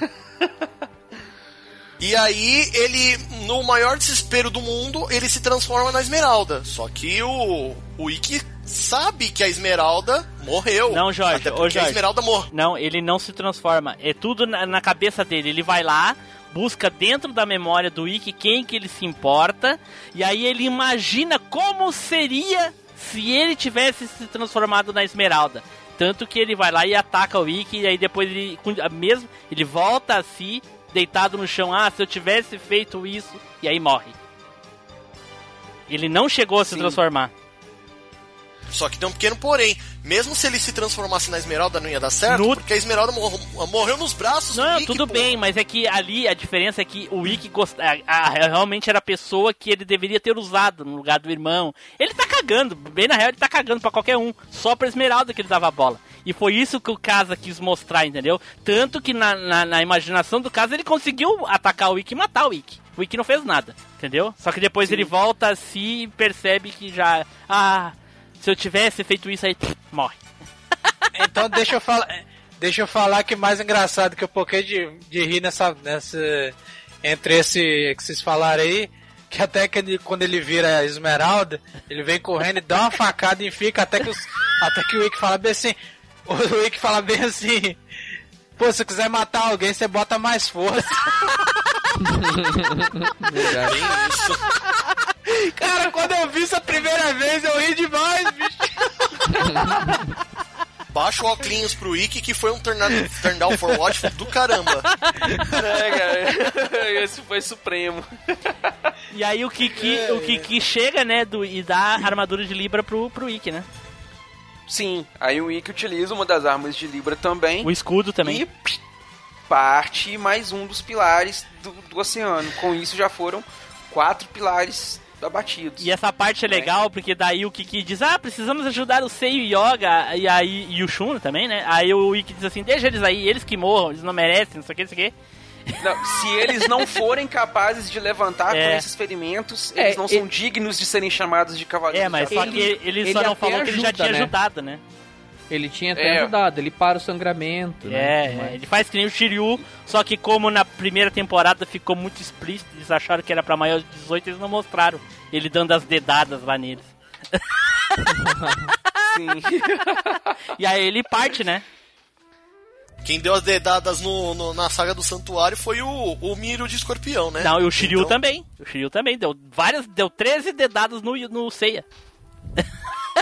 É, mas isso daí na Guerra Galáctica. Que foda-se, mas deu também, pô. O que interessa é levar dedada. I love you. Caramba. Isso daí já tá virando um feitiço seu, Mas- hein, Tim? é, mas- É, daqui mas- a pouco vai chamar o Kakashi aí, ué. Ô Edu, mas e aí todo mundo pensando assim, bom, agora o Ikki vai lá, vai destruir os, os outros três pilares que falta. Porra nenhuma, né? Aí o Ikki vira as costas, fala, eu sou fodão e vou matar Pilar pra quê? Eu vou atrás do Poseidon. Né? Tchau pra vocês. Ó, eu sou Neilson, Pikachu das galáxias, eu vou pro boss, tá Pô, ligado? tudo a ver, Deixa eu né? usar um Pika- arp aqui. Pikachu das galáxias com o Cosmo aí, ó, tudo a ver. Não é? Ele usa um ARP, deixa eu usar um ARP aqui, e pula de level direto, usa o cheat pra pular de nível. então, aí depois, né, os cavaleiros feridos lá se levantam e coisa e tal, vão partir pra outra parte. Ó, redundante, pleonástico, né? Eles, então eles partem para os outros pilares, né? ainda faltam três pilares para ser derrotados. Cada um segue para um pilar diferente. O primeiro a chegar no próximo pilar aí é o Yoga. Que chega. É, agora é o Yoga mesmo, né? Sim, O é o Yoga. Sim. Agora, agora é, É o. Yoga. É. Então o Yoga que chega no pilar protegido pelo Isaac, o general marina de Kraken. E o Kraken, na mitologia grega, é a besta, né, que fica nas profundezas do oceano, que foi criada pelo deus Hades, o senhor dos infernos, e que é a maior criatura que se tem notícia nos oceanos, que seria uma espécie de polvo gigantesco e tal. Que já apareceu aí também no, no Piratas do Caribe e várias outras versões aí de outras formas. Né? E durante a luta, lá logo no comecinho da luta, quando o, o, o Yoga vê quem que é a pessoa, ele reconhece que na verdade era um amigo dele de época de treinamento lá com o Cavaleiro de Cristal, né? Os dois estavam em treinamento com o Cavaleiro de Cristal, o Yoga e o Isaac. E tem aquele flashback lá e tudo contando a história dos dois. O Yoga um dia, né, eles estavam treinando com o Cavaleiro de Cristal, desenvolvendo o cosmo deles, nas geleiras e tudo mais. Edu, O- o Yoga- essa parte, essa parte do flashback que dá dos treinamentos dos dois, quando eu reassisti foi muito foda, cara, porque eu não lembrava dessa parte dos dois treinando lá. Eu concordo com você, Tim Blue. Eu acho uma das partes mais fodas da saga essa história. Sim, sim, essa parte do Yoga e do Isaac é a melhor parte da saga, cara. Principalmente esse flashback deles treinando, cara. Porque era foda, cara, porque a gente olhava lá o Yoga, achava que ele tinha. Da- daquele jeito, e na época ele já assumia que o Isaac era mais forte que ele. Isso, exatamente. E o, e o interessante nessa parte é que temos mais uma luta de gelo contra gelo, né? Exato. Sim. A Aurora Boreal contra a execução Aurora. né, Kelly? Então, lá durante o treinamento deles, teve um, aquele, aquelas coisas que o Yoga queria visitar a mãe dele e tudo mais, chegar no túmulo da mãe dele, mesmo o Cavaleiro de Cristal falando com ele para não fazer isso. Eles vão um dia lá, o Yoga tenta chegar até o lugar, é, não consegue. O Isaac vai para ajudar o Yoga, que, que ia acabar se afogando. É, eles não vão, né? Do, o Isaac antes avisa o Yoga pra ele não fazer isso. O Yoga vai sozinho. Sim. É, o Yoga vai sozinho. E não consegue. Ele não, não tinha domínio ainda suficiente sobre o gelo, nem sobre o cosmo dele para poder chegar lá. Ou seja, era um merda. o Isaac. É. Nisso o Isaac aparece para salvar o Yoga. Ele consegue tirar o Yoga de dentro do, do- da água de gelo. Só que no que ele tira o Yoga, ele é apanhado pela correnteza. E nisso ele é levado embora. Ele tenta ainda é, é, fugir da correnteza e tal. Só que ele não consegue. Só um pouquinho, Edu. é- Nessa parte, nessa parte, eu fiquei um pouquinho meio ah, chateado, porque é o seguinte, tu- nessa hora, o Isaac pega o Yoga lá embaixo do gelo, ah, fura o olho antes de, de, de salvar o Yoga. Salvar ele. É. né? E ele fa... Olha só o que o cara faz. Ele abre um buraco no gelo, um puta golpe embaixo do gelo, abre o buraco no gelo, toca o Yoga, o Yoga vai parar na puta que pariu. E não, ele não é pego pela, pela correnteza, cara. Tu falou agora, eu pensei, puta merda, realmente, ele foi pego pela correnteza e não conseguiu sair. Mas não, cara, ele aparece ali flutuando de boa ali, logo depois disso daí. Por que que ele não saiu, eu não sei. Eu fiquei puto por causa disso, cara. Por É, que mas- que não saiu? Ele já tava ali do lado do, do buraco. Mas se você for ver, Tim? Blue, mas se for ver, Tim Blue, o próprio Yoga, ele não é arrastado pela correnteza, ele é arrastado, daí ele, ele gruda lá no mastro do navio e lá ele fica. A É, correnteza exatamente, passou, é, não, entendeu? não, não tem correnteza ali, Edu. E Não. tanto que eu, eu fiquei puto justamente por causa disso. Eu achei que ele tinha sido arrastado, mas não. Eu acho que ele gastou toda a energia pra poder salvar o Yoga e não conseguiu sair do buraco. Só isso. É, quem foi, quem foi arrastado foi o Yoga. O Yoga que foi pego. Eu acho que Aí ele o não foi Isaac arrastado, ele só não conseguiu chegar até lá por causa do frio, talvez, sei lá, enfim. É, Não, o, na o verdade- Isaac na não ver- conseguiu ver- por causa do frio. Ele deu hipotermia. Ele tirou o Yoga Não. e, tipo, desmaiou. É, eu acho Na, que na- na verdade, na verdade, depois que ele deu o golpe, ele desmaiou. É, isso Tão aí. forte que ele tava debaixo da água. Isso. Na hora que ele deu o golpe pra quebrar o gelo, que era muito gro- grosso, ele desmaiou e só o, ele, ele, ele conseguiu só a força de salvar o Yoga e desmaiou depois. É, pois entendeu? é, não teve desmaiou correnteza. dentro da água. É, não teve correnteza. Sim. E ele não morreu justamente por causa do frio, que como ele estava em condições né, abaixo de zero ali, quase congelado, o, o, o fluxo sanguíneo abaixou muito, então, tipo, teoricamente, o cérebro não estava precisando Sim. de sangue nem de oxigênio. Por É. isso que ele não morreu, né? Aí o Yoga, ele conta pro Yoga a história de como que ele sobreviveu, né? De que é, quando ele estava desmaiado lá na, na água e tudo, ele foi arrastado até o templo de Poseidon. É, consequentemente, ele, acho que ele foi o primeiro, né, dos generais marinas a chegar no templo de Poseidon. E tava ali até Na verdade, então. não, ele foi o segundo. Ele foi o segundo. É, o primeiro foi o Cano. Sim.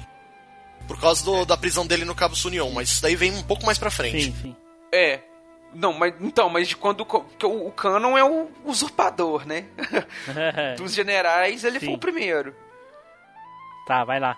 Aí, aí começa a luta então do Yoga contra o Isaac. O, o Yoga, a princípio, não quer lutar contra o Isaac, por- justamente porque o Isaac é tipo um bom amigo dele, coisa e tal.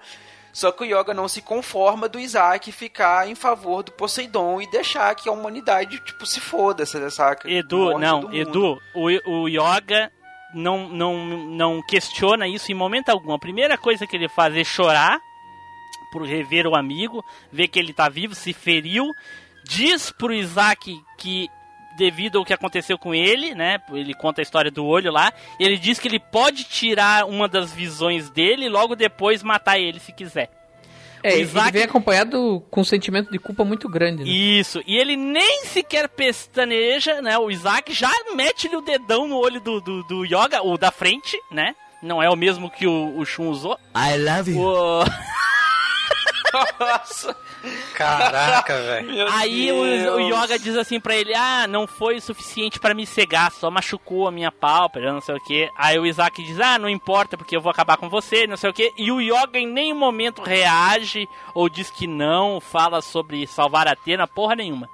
Só fica sendo espancado. É, só fica sendo espancado. Aí o Isaac pra- praticamente derrota o Yoga. O Yoga já tá ali pra ser é, morto, né? Chega o Kiki. E aí ele fala assim pro Kiki. Você que tá levando a armadura, aí o, ele diz, agora é minha chance. Se eu destruir, esse, é, se eu acabar com ele, ninguém mais vai conseguir derrotar os pilares. E aí ele começa a espancar o Kiki. Nisso, vem o, o Yoga se levanta, vai lá, pega o Kiki, aí o Kiki diz pra ele que nunca vai sair de perto da armadura, não sei o que, o Yoga acomoda ele, e aí ele vai lutar de verdade com o Isaac. Atinge o sétimo sentido, Isso, cara. faz a sua armadura Não, não, virar sétimo de sentido ouro. não. O zero absoluto. O zero absoluto. Aí o Isaac se prepara pra dar o golpe, né? O Aurora Boreal. E o Camus se prepara pra dar o golpe mais poderoso que o Cavaleiro de, de Camus ensinou a ele, O que Camus? é o Execução Ah, legal. Aurora. Ah, a erva tá fazendo efeito ainda, né, cara? Aí não foi o Camus que ensinou o Execução Aurora pro Yoga, é, mas, não? não- mas é o Yoga que vai dar, não é o Camus, entendeu? Você falou Então, o Camus ele se que vai prepara. soltar o- Não, mas você falou Não, eu Camus falei que, vai ele se prepara pra dar o golpe mais poderoso do Tá, Camus de deixa. Aquário Eu- que ensinou eu- pra ele. Os ouvintes vão ouvir a repetição agora. se prepara pra dar o golpe, né? O Aurora Boreal. E o Camus se prepara pra dar o golpe mais poderoso que o Cavaleiro de, de Camus ensinou a ele, que é o Execução Aurora. Camus se prepara pra. Camus. tá, beleza. Vai lá, então. É, ele- sem contar que ele falou ah, o Cavaleiro de Camus, não Cavaleiro de Aquário. Eu acho que eu ia falar Cavaleiro de Cristal e falei Camus. Na Falei, edição, na edição vocês vão ver. Então, né, dá o, o choque do- dos dois golpes de gelo. O golpe do Yoga acaba sendo superior ao golpe do Isaac. O Isaac é derrotado. O Yoga vai lá, pega mais uma arma, acho que é a espada, né, de Libra, Vale, aí tu já quer saber demais. e quebra mais um dos pilares. Aí, cinco já foram embora. Só Exato. faltam dois. Na verdade, não é a espada, é a tonfa de Libra. É a Tonfa, tonfa. Isso. É verdade. Então, Tom Fedu. Aí ele, ele dá uma tonfada na barata dela. Puta que pariu. Vai, segue o próximo pilar, Edu.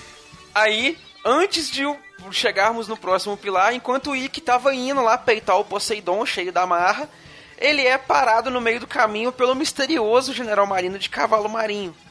Tem uma Não, curiosidade- marinho. Dragão marinho. Dra... Perdão. Ele é parado na pelo- verdade, na verdade, o Wiki tá no modo Team Blue e Eduardo Filhote aí, né? Humildade zero, né?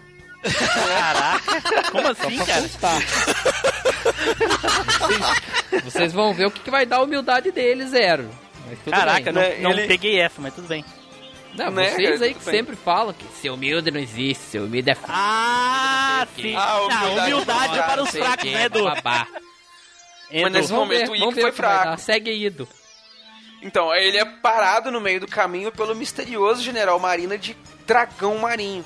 Que tem, diga-se de passagem, aí a mesma voz do Saga de Gêmeos. Tan, Muito tan, igual, tan. né? A voz é bem parecida. Saca? É, o, o dublador é o mesmo. E, saca? e- e nesse meio tempo, o Yoga tá lá com o Isaac na mão e o Yoga fala, né? Que na verdade quem fez tudo isso não foi Poseidon, foi outra pessoa. Foi outra pessoa. E o, o Yoga já saca, né? Tipo, E o Yoga, What? meu Deus, não é possível, nossa senhora, e tudo mais, e o Isaac morre finalmente.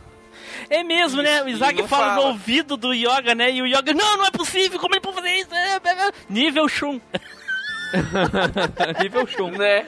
O, o, o E morre. Rick fala bem assim que já sentiu esse Cosmo uma vez e é muito parecido com o Cosmo que ele já lutou, ele fala. É, Sim, um Cosmo Mas muito até então parecido. não revela quem que é, tá? O, tipo, enigma do negócio. E começa a luta dos dois, o Ikki contra o dragão marinho. E o primeiro golpe que o dragão marinho solta no Ikki, né? O triângulo... Triângulo de ouro! Não é não, Edu. Você tá equivocado. É. O primeiro golpe é a explosão galáctica, já de cara. De cara. Não, o triângulo de ouro primeiro, né? Não? Regaça a armadura todinha, é, foi uma explosão galáctica na cara, regaça a Destrói, armadura destrói, a, destrói a tiara dele, eu acho. Aparece Isso, em cima. Isso, já arranca já de cara o capacetinho, É. a tiarinha dele. aí o hora já pensa começam assim. mentes a explodir. É, aí o Wiki É. pensa assim, o quê? Caraca, como assim? Tipo, eu já vi esse golpe antes. Pá, toma! É, já viu e levou, né? saca? Problema Já é. É, ele ficou tão impressionado de tomar um golpe que ele já tinha apanhado que apanhou do golpe. É. E aí eu acho, que verdade, nessa, aí- acho que nessa hora que o dragão marinho tira a máscara, né, o Jorge?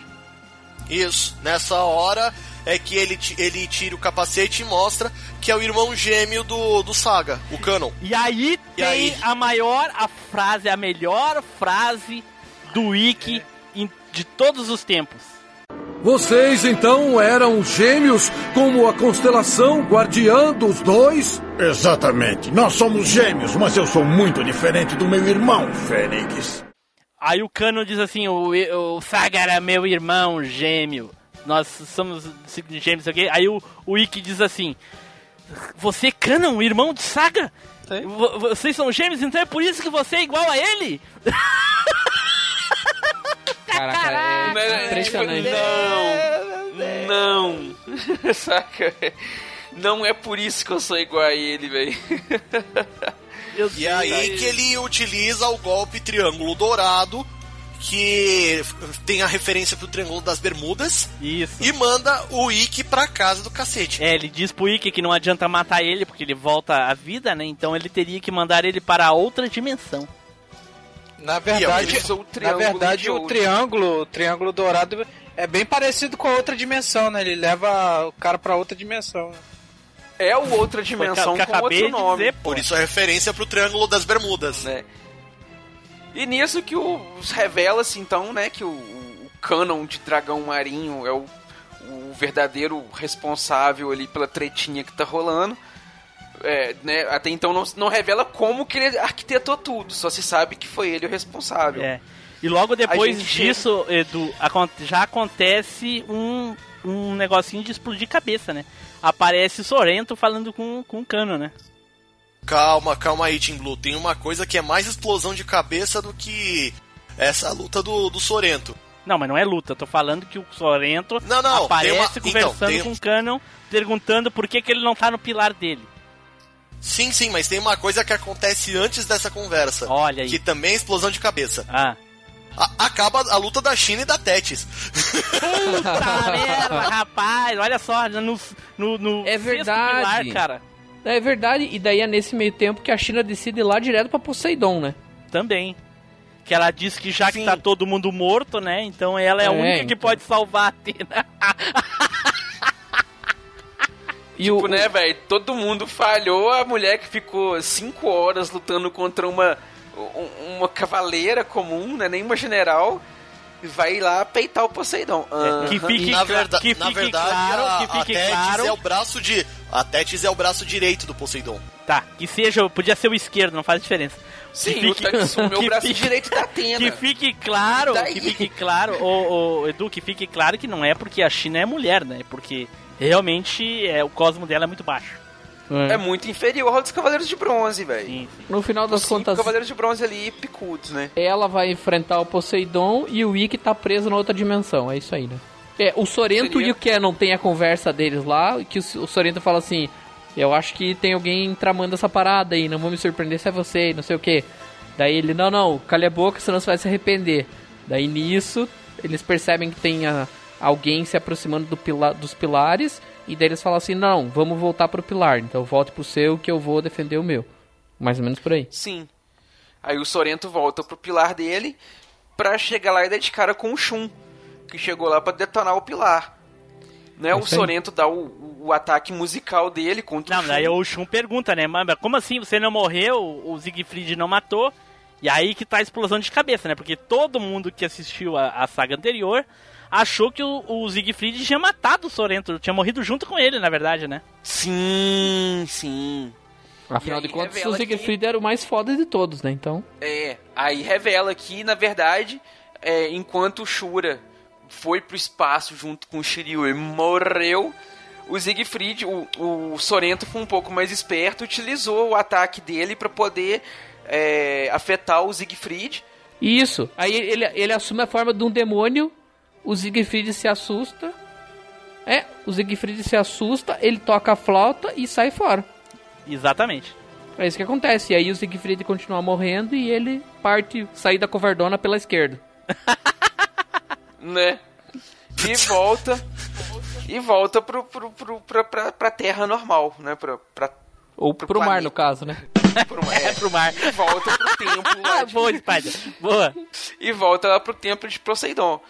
Aí o Shun tenta lutar contra o Sorento, só que o Sorento é aquela coisa, né? Nenhuma defesa do Shun funciona contra os ataques do Sorento. Ô Edu, nessa parte, nessa parte o Shun usa o, a, a, defesa circular lá pra deter o golpe do, do Sorento. Aí, Sim. aí existe uma incoerência muito engraçada. Como é que funciona ali a proteção que o Shun imaginou? A corrente fica circulando super rápido tira toda a existência do ar ali dentro, porque daí o ar, se, né, o, o, o, o som vibra o ar e chega nos ouvidos do Shun. Se ele tirou todo o ar, obviamente o som não tem como vibrar o ar e o Shun não iria escutar. Bastava o Sorento ficar esperando o Shun morrer asfixiado. Exato. Simples. É. Simples assim, tipo, eu vou me suicidar para você não me matar. Aqui eu cito o grande e poderoso Bolanhos. Eu prefiro morrer do que perder a vida! Puta merda! bem por aí. É né? bem isso. É bem, bem por aí. Só que daí, só que daí, o, so, só que daí o Sorento explica, né, pro Shun que o golpe dele não afeta os ouvidos, mas sim entra diretamente no cérebro. Sim, ele afeta a sinapse nervosa, então não adianta aquela defesa. Aí o Shun se sente o, o Shiryu, tem um momento Shiryu dele, arranca a armadura, porque ele quer dar o golpe da Tempestade Nebulosa, para poder detonar o Sorento com Tempestade Nebulosa. É, ah, mas ele, ele usa, até... né? Mas só que ele usa a corrente nebulosa antes para prender o Sorento, né? E ele dá lá o golpe da Tempestade Nebulosa, só que mesmo assim não consegue derrotar o Sorento.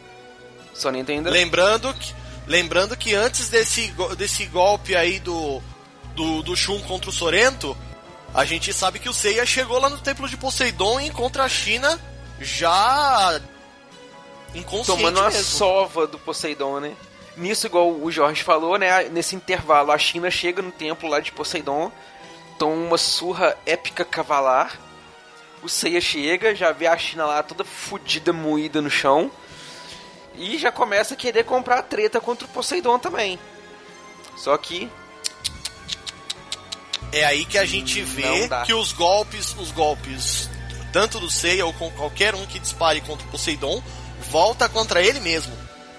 Sim. É, e, e é uma característica de todos os deuses do, do anime, né? Se tu atacar um deus no anime, o golpe volta para ti. Exato. A não ser que o cosmos seja maior do que o dele. É, mas daí já é outra coisa. Sim. Mas enfim. a diferença de Cosmo é tão grande que o ataque reflete. Exato. E aí o Shun consegue destruir o, o, o pilar, não é? Sim. E aí eu lembro que de, eu lembro que nessa hora, nessa hora o Canon tá lá no pilar dele e aí ele vem assim, mais um pilar, uh, o pilar do tal Pacífico, tal mar lá, enfim, lá que eu nem sei qual é que é, é destruído aí ele pensa assim, o os, já tem alguém lá na, no templo de Poseidon e aí vão despertar o Poseidon. Mas se eu for lá, eles vão destruir esse pilar aqui, porque ele estava sentindo uma cosmoenergia muito poderosa e ele não queria sair de perto do pilar porque ele sabia que se ele saísse dali, alguém ia destruir o pilar. E aí, se ele deixasse o Poseidon lá, iam despertar o Poseidon, porque o medo dele era que o verdadeiro poder do Poseidon despertasse e aí ele não ia mais ter controle sobre o Julian Solo, né? Que ele, o plano dele desde o início era esse. Né? É nesse momento então que chega, que aparece o Ikki de Fênix de novo. Né? Ele volta da, da, da, da outra dimensão. dimensão. Né? Mostra e fala assim, ô meu amigo, você tá achando que você tá falando com quem? Aqui é Ikki, rapá. Aqui é Fênix, rapá. Afinal de contas, se eu volto do inferno, por que não voltar de outra dimensão, né? Claro. É, dimensão, é um pulinho, é um dimensão pulinho. pra mim é baba. É? Não é a primeira vez que eu volto. é nessa parte que a gente descobre on, é como o Ganon descobriu a, a prisão de Poseidon. Porque a, ele tá, tava preso no, no, na prisão do Cabo Sunion, que é onde Atena prendeu ele por causa da existência do Saga. Não, o Saga que prendeu ele. O Saga, é, o Saga que prendeu pre... ele. Isso, o Saga prendeu ele lá. E aí o Canon acabou. A própria sorte quase morreu. E aí ele chegou na onde estava a ânfora, onde estava preso o poder de Poseidon. Ele foi lá, quebrou o lacre, pelo menos uma parte dele, né? E parte do poder do Poseidon foi no corpo do Julian Solo. É, aí o Poseidon explicou. Ele chegou numa parte que tava a ânfora, tava todas as, as armaduras dos general marinhos ali, né? Isso. E depois isso. o Poseidon explicou para ele que a cada reencarnação ele ocupava o corpo de um dos membros da família Solo, coisa e tal. E aí ele disse para ele não acordar ele enquanto o Julian Solo não fizesse 16 anos de idade. Porque não adiantava ele despertar agora porque a Atena ainda era um bebê. Que ele queria, queria mesmo era dar umas palmadas na Atena, né? Enfim. O... Sim. e aí ele foi e hibernou no corpo do Julian Solo. E nisso o, o Cano, né, já projetou todo um plano maléfico ali e tudo, enfim. É, nessa parte, é que o o Canon ele já assume a, a armadura de, de, dragão marinho e começa a buscar os, os outros generais marinhos. Não, mas ele não ele não convoca todos, né? Alguns aparecem ali pelo destino, tipo que foi o caso do Isaac, né? Foi parar Sim, ali mais ou menos, o, quase igual a ele, e né? o Sorento e me parece que o Sorento que já usava a armadura de Sirene antes mesmo do Poseidon ser liberto. Olha, ah, mas isso aí eu não sei como saber, não mostrou, eu, pelo menos eu não lembro. Ele, ele, ele mostra só, só o Sorento aparecendo depois. E alguns generais marinhos eles apareceram bem depois porque eram bem mais novos. Então daí, né, Edu? Aí temos a, a, última grande batalha dos pilares, né? Que é a do Canon com, com o, o. Canon contra o Ikki. O Ikki, né? Ainda, é. aliás, ainda estamos aí nessa luta, né? Dos dois ali, que foi foda pra caralho. Sim. Mas Sim. a parte mais legal dessa luta é quando o Ikki diz que ele é muito inferior ao irmão. Sim. né, depois de, de ver os, os golpes, os ataques e tudo, de, de do, do Canon revelar todo o plano dele, o Ikki fala, falou, ó beleza, agora que eu já sei tudo, eu posso lutar a sério com você, porque você já falou toda a verdade. Você não chega nem perto de Saga. Puta merda. Aí o Canon fica, pô, o quê? Mas como assim? Ele virou, é, vou te mostrar. Ave Fênix! Coca o, o Canon de uma forma que ele não conseguiu fazer com Saga. Né? Desce o sarrafo no, no, no Canon. E o Kiki chega trazendo armadura para quebrar o, o último dos sete pilares né? Aí detona com o pilar. E nisso a gente chega na batalha final, que já são os Cavaleiros de Bronze lá chegando para lutar contra o Poseidon. A princípio é o Seiya, que tá tomando aquela mega sova, custa aprender que não adianta quantos golpes ele descer, os golpes sempre vão voltar e tudo mais. Em seguida chega o, o Shiryu e o Yoga. E depois chega o Shun e o Ikki. Não. Né? Não o, o, o Seiya fica lutando ali com o, o, o Poseidon e coisa e tal, e aí chega a armadura de Sagitário para ajudar o Seiya. E aí ele. Chegam as três de uma vez, não, véio, não, não, não, Chega não. a armadura de Sagitário, ajuda o Seiya, e o Seiya vai com aquela intuito de atirar a flecha, né? E aí o Poseidon avisa ele que se tu atirar a flecha, a flecha vai voltar para ti. E voltou a primeira vez. E vo a primeira flecha voltou e já deu no coração. Como ele não morreu, eu não sei, eu não sei porque atravessou a armadura, é. mas enfim, tudo bem. Inexplicável que ele é. não morreu. Aí o Seiya levanta, tira a flecha e atira de novo. No que ele atira de novo, a, a, a China se joga na frente do Seiya e a flecha pega nas costas da China. Isso aí. E aí ela diz que vai ser o escudo dele, para ele atirar a flecha. Ela fica abraçada nele assim na frente dele, ele atira a flecha de novo a flecha volta, Aí o Seiya vira, nossa, dá um tempo desgraçado, dá pra eles andar pro lado e a flecha passa reto. Mas ele dá uma volta, na tipo, que estão dançando, ele dá uma volta na China e diz: Eu jamais poderia usar uma mulher como escudo. E fica esperando a flecha. Todo aquele movimento que ele fez, ele poderia ter ido pro lado, mas tudo bem, vamos deixar assim. Aí a flecha vem e aí pega no Shiryu. O Shiryu se joga na frente. E aí daqui a pouco o Yoga levanta e diz: Ah, também você tem o escudo, não sei o que. E fica todo mundo ali juntando poder pro, pro, pro Seiya. Pra Mas eles... nisso eles já estão com as armaduras. Não, não, ouro, não, sem não. armadura. E aí ele, o Seiya vai, joga a, a, outra flecha já com o poder de todo mundo e consegue tirar a, a, a tiara do, do, do Poseidon. Isso e aí. o Poseidon nisso fica paralisado ali, porque ele tá despertando, né? O poder dele fica paralisado porque vai despertar o verdadeiro Poseidon. Aí todo mundo passa por ele, correndo, e vai lá pro, pro apoio principal tentar destruir o apoio principal. Mas eles jogam as armas de Libra lá e coisa e tal, e as armas voltam, pega neles e destrói. Eles destruíram todas as armas de Libra. Nisso, o Ikki tá lá apanhando pro Cano, porque eu não sei, né? Deixou o Cano bater nele, já que o Cano é tão fraco. Enfim. E ele começa a bater no Ikki. Ah, agora que o, o, o Poseidon despertou, os meus planos não vão ser. Uh, não vão poder ser realizados. E foram vocês que impediram meus planos. Começa tal, tal, tal. Nisso chega o, o Sorrento, diz que o Canon cometeu um crime que foi trair os seus irmãos, os companheiros, né? Então resolve matar o Canon. Começa a tocar flauta e o Wiki diz para ele não tocar, a, não matar o Canon, porque ele precisa saber de uma coisa. Precisa saber aonde está o único meio de aprisionar o Poseidon, a ânfora de Atena. E aí o, o, o, o Canon diz para ele então eu, então eu vou dizer, ele está junto com a Atena no apoio principal, ou seja, não tem como pegar. Porque tá lá dentro. Que, tem que quebrar o troço para poder pegar a ânfora de Atena. Isso e aí, aí, o Ikki, o Ikki dá meia volta e vai indo, né, em direção ao templo. E aí o Canon diz: Onde é que você vai, Ikki? Por todos os deuses! E aí o Ikki diz assim: Canon, você, se você não entende quem lhe salvou, porque ele fala pro, pro Canon que quem salvou ele lá da prisão que o Jorge relatou pra gente foi a Atena que salvou ele. Não deixava ele morrer, Sim. sempre reconfortava ele com o Cosmo e salvou ele. E aí o Canon não acredita, diz como é que ela ia conseguir fazer isso se ela era apenas um bebê. Ela é uma deusa, né? Se ela. É uma deusa. É uma deusa, né? Enfim.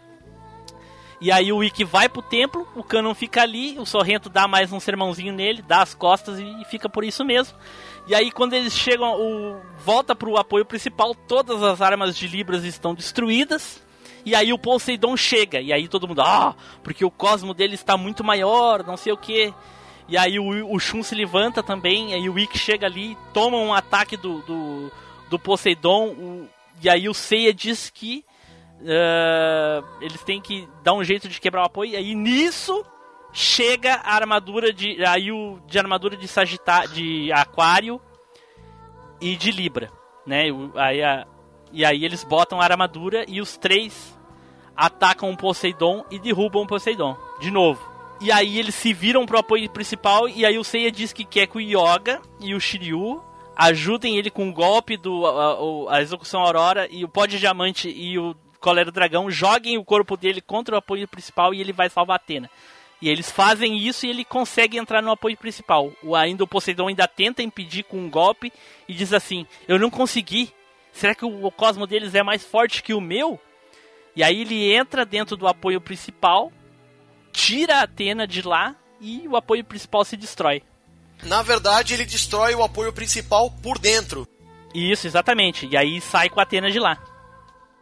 Não, não só a Atena, ele não, a... não, ele não, não, ele não destrói por dentro. Aonde ele entrou ali, aparece a rachadura e começa a quebrar por ali. Exatamente, aparece, é, ju é, justamente no momento, é justamente no momento assim, ele entra, faz um buraco, Aí o, o buraco começa a. As rachaduras começam a liberar, o que significa que o Seiya tá disparando golpes por lá dentro. Não, ele só saiu. tu tá supondo demais. e aí ele, ele saiu com a Atena nos braços Isso. e a Atena tá com a ânfora dela. Na mão. E aí tem um confronto ali da Atena com, com o Poseidon. O Poseidon joga a, a, o tridente dele na Atena e, a, e o Seiya se bota na frente. E aí a Atena com um confronto ali com o Poseidon, consegue prender o Poseidon de volta na ânfora. E aí dá toda um, um encerramento musical. E a música é muito bonita. Tem inclusive, aliás, a, a música dessa do Poseidon é muito legal, cara. Muito bonita. Sim. E aí prende ele, ela fala que vai é, salvar o mundo com os cavaleiros e tal. Aí tem aquela ceninha básica do ventinho batendo em todo mundo, todos os cavaleiros ali, enfim, sendo salvos, né, por ela. E o mundo desabando, né? E é isso aí. E eu, e, E Edu, não. eu queria. Fala, Nilson. E a China, com a- e a China sem máscara conversando com você. Pior que ela vai ter que casar com os cinco cavaleiros de bronze mais o Kiki, né? É, ué, porque né, todo mundo vendo ela sem a máscara. É. Mas Edu, essa parte pra mim, ela é muito nítida na minha memória, porque na época da primeira vez que passou na TV, esse último episódio eu gravei ela em fita cassete. Então são dois porque eu fiz a mesma coisa. Não, tu gravou em VHS, não foi? Isso, em VHS, em vídeo cassete. Eu gravei em cassete, eu gravei em áudio só. Ah, o áudio só. Ah. Gravei só o áudio. Ô, Tim Blue, ô, Tim Blue, É. eu, eu- eu quero que você faça o seguinte: tenha a música em, em mente, essa música do final do, do, Sim, do último episódio, e pega só o nome do último episódio: Viva a amizade, longa vida, lendários cavaleiros. Exatamente. Tanto É. que ele foi ao ar no Brasil no dia 17 de outubro de 1995. Sim. Muito triste, né, cara? Porque acabou. Pra gente, acabou durante longos anos os cavaleiros ali, né? Sim, foram longos anos. Mas velho. uma coisa que passou batido pra mim durante o episódio, eh, passou batido aqui pra gente, né, durante o episódio eu não falei que era uma coisa muito importante que eu gostaria de ter falado e eu acabei esquecendo. A, Ah. a, a, a principal peça dessa saga foi o Mestre Ancião. Por quê? Porque ele não, de- ele não permitiu que os Cavaleiros de Ouro fossem ao auxílio de Atena. E aí, na, pra gente, na época que só assistiu o anime, só pra quem assistiu o anime, pra quem ah, ah, ah, leu o mangá não vale. Não entendemos o porquê. Eu não entendi o porquê. Mas o mestre ancião, diz o, o, o, o, o Mu, né? Falou pros outros cavaleiros que o mestre ancião era o mestre de todos os cavaleiros, já que o antigo mestre era o, já tinha morrido. Então o mestre ancião era o, era o líder. E ele deu ordem de não interferir, pra eles não ir. E na época eu não entendi por quê. Porque os Cavaleiros de Ouro iam pra lá e acabar com todo mundo fácil, fácil. O mestre ancião estava fazendo isso porque ele estava preparando eles para a verdadeira luta, que todo mundo sabe que tudo isso que aconteceu era só um aquecimento, né? Saga, saga do de Santuário, a saga A saga de Santuário, a saga do Asgard, a saga do Poseidon, é tudo um aquecimento para a saga de Hades, que era o verdadeiro desafio. Só que a gente na época não sabia. Tanto que não passou, nem Atena, teve o anime na época. é, a Atena reencarnou pra encontrar com Hades. Exatamente, que o sempre é o resto foi propósito. acidente de percurso. É. E, e aí ele não queria a intervenção dos Cavaleiros de Ouro, chegou até quase da briga ali. O Mu ameaçou o, o Aiori, coisa e tal, enfim. Mas eles não foram porque o mestre não mandou, porque senão tinha sido batata. Mas era, era o mestre ancião já previu isso. Então pra mim ele foi a chave de toda essa batalha aí, não permitindo que os cavaleiros fossem pra lá. E eles enfrentaram e superaram os limites, derrotaram um deus, né? E salvaram o mundo mais uma vez aí. Esse poder acho que eles precisaram utilizar na saga de Hades. Exatamente. E eu acho que a gente terminou mais uma temporada, não é, gente? Então, nesse ponto você pode ver Mais o tamanho, você pode ver o tamanho do hiato que foi entre o último episódio da saga de Poseidon e o primeiro da saga de Hades. Sim, foi enorme. Que ano saiu no Japão o a saga de Hades? No Japão, o, prim- o último episódio saiu no dia 1 de abril de 1989. Sim, de Poseidon, né? Isso, de Poseidon. E no Brasil foi no dia 17 de outubro de 95, como eu tinha dito antes. Isso. Já o primeiro episódio da saga de Hades, ele foi animado e foi lançado no dia 9 de novembro de 2002, cara. Puta merda, cara do céu, 12 anos depois. Vocês então eram gêmeos como a constelação guardiã dos dois? Exatamente. Nós somos gêmeos, mas eu sou muito diferente do meu irmão, Fênix. Então, gente, a gente terminou aqui. Pra quem tá esperando mais episódios de Cavaleiros aí, os próximos que a gente vai falar, nós vamos falar ainda mais de Cavaleiros nesse ano. No meio do ano eu prometo um programa e no fim do ano outro programa. O que vai ser. Aí é surpresa, né? Não vou dar spoiler logo agora no primeiro episódio. terminado aí a saga de Poseidon, que foi bem extensa, bem mais do que a gente previa. Vamos pular curiosidades. Deixem nos comentários aí curiosidades aí. Isso aí. vocês acham que faltou a gente comentar. Corrijam-nos a gente aí. Mandem opiniões aí sobre o que vocês acham que deve ser os próximos episódios. E vamos começar com as despedidas e as considerações. Vamos primeiro com quem tá dormindo aqui, Nilson. É, tô dormindo não, pô. Eu tô, tava ouvindo quase tudo, eu só deu uma parada aqui porque um amigo meu chegou aqui, mas. Aham, o amigo seu chamado Morfeu. O cara que, que trouxe o sono. Não, não, é sério, não, é sério. Que nada, era o sereno mesmo. Era o sereno. Eu deixei, eu deixei, eu deixei no mudo. eu deixei no Sacanagem, mudo, Eu deixei no mudo, tava conversando com ele, agora saiu agora mesmo. Vai lá, Edu. Vai lá. sério.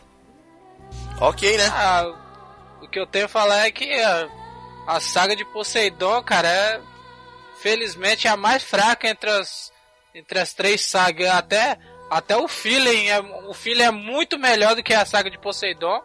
A saga de Poseidon é realmente me- melhorzinha no mangá, mas nem é tanto, mas também nem é tantas coisas assim, né, cara?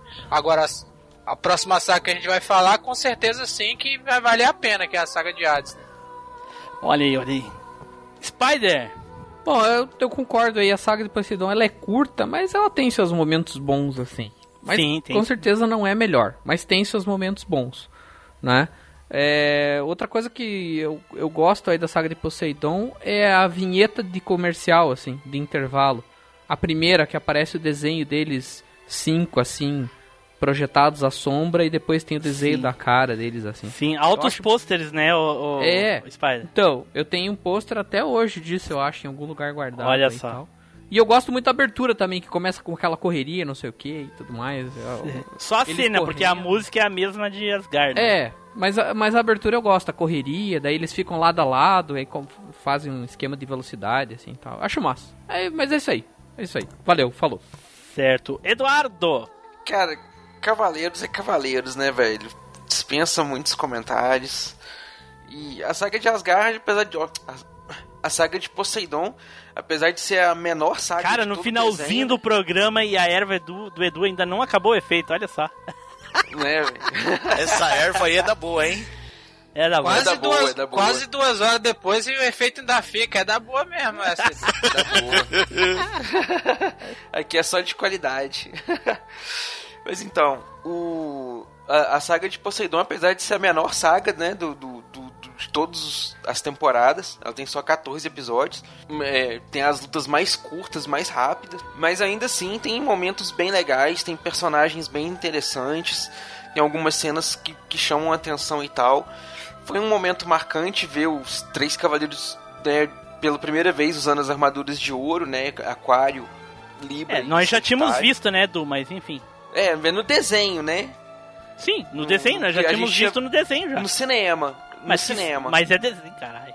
É, mas não era na Segue. série, tipo assim, pô, Segue, velho, na TV, segue, Edu. saca? Então, foi muito bom, sou fã de Cavaleiros aí, o meu segundo anime favorito, perde pra Yu Hakusho, mas é bom demais. Ah, onde é que, onde é que, onde é que de desliga o Edu, cara? Pelo amor de Deus. Fica a recomendação aí pra assistir, ó, quem tem muito tempo que não viu, veja de novo, que Cavaleiros é atemporal. Olha aí. E o Hakusho tá em terceiro, Edu. Felizmente. Ah, só. Então, gostaria aqui de agradecer o nosso amigo Jorge. Jorge, fica aí agora, cara, um espaço pra te fazer o teu Jabex e, e o espaço aí, a palavra é tua, cara. Obrigado, Tim Blue. Eu agradeço imensamente aí, mais uma vez participando do MachineCast. Primeiro de tudo, Cavaleiros, pô, é só um dos dois animes que causou o boom no, no mundo dos animes aqui no Brasil, na época dos anos 90. E, assim, é um dos meus de cabeceira. Não tem como não ser. E quem quiser me achar, basta vocês irem lá no Animesphere, no, no site www.animesphere.com.br e vocês também podem nos achar tanto no, no Facebook, quanto no Twitter, quanto em redes sociais. Ou como diz o, o Ucho lá do, do Los Ticos, se você não achou a gente em alguma rede social, sai daí, seu sim, galera. cara, a gente não faz jabá aqui não, cara, mas se a gente fizesse, eu ia te dar um Ultra Combo Cast na cara. ai, ai, ai. Certo, gente, estamos terminando aqui mais uma viagem no tempo, a primeira do ano, né? Essa aí foi, foi pra, pra, pra botar fogo na boca do balão. Né? Olha só, cara, quanto tempo eu não escuto um troço desse. Muito obrigado a todo mundo que compareceu aqui para, para gravar. Jorge, Edu, Neilson, Spider. Espero que continuamos aí durante mais esse ano aí, né? Temos episódios aí também com a Baianeta e... E terão estreias no Machinecast, hein, gente? Aguardem, aguardem aí, né? Certo, gente? Terminamos aqui, então... Eu gostaria de perguntar agora... Será, Spider, pela primeira vez no ano, Spider, será que vai ter Off Topics? Já começa com aquela melancolia, né, cara? A tristeza, né? Enfim. Aquela dor no fígado. Tipo isso. tipo isso. Tchau, pessoal. Até a próxima viagem no tempo.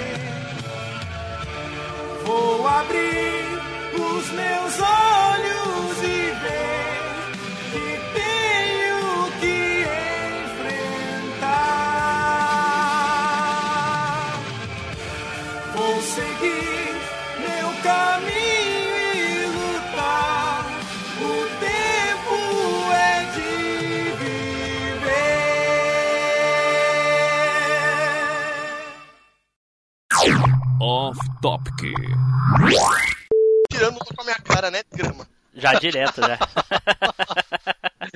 Amigo é amigo que é amigo que chega de voadora, meu. velho. Tô vendo. Voltei. No pescoço ainda, de preferência. Ah, que mané no pescoço o quê? Chega com, as, do- com a voadora com os dois pés no meio do peito logo de uma vez. Caraca. merda. É igual o Ceia dando aquela voadora na abertura lá do, do Cavaleiros, né? Abri o Skype aqui e comecei a ver a foto do Team Blue, do Neilson, do Jorge e do Edu. E o Jorge e o Edu são parentes neste momento pra mim.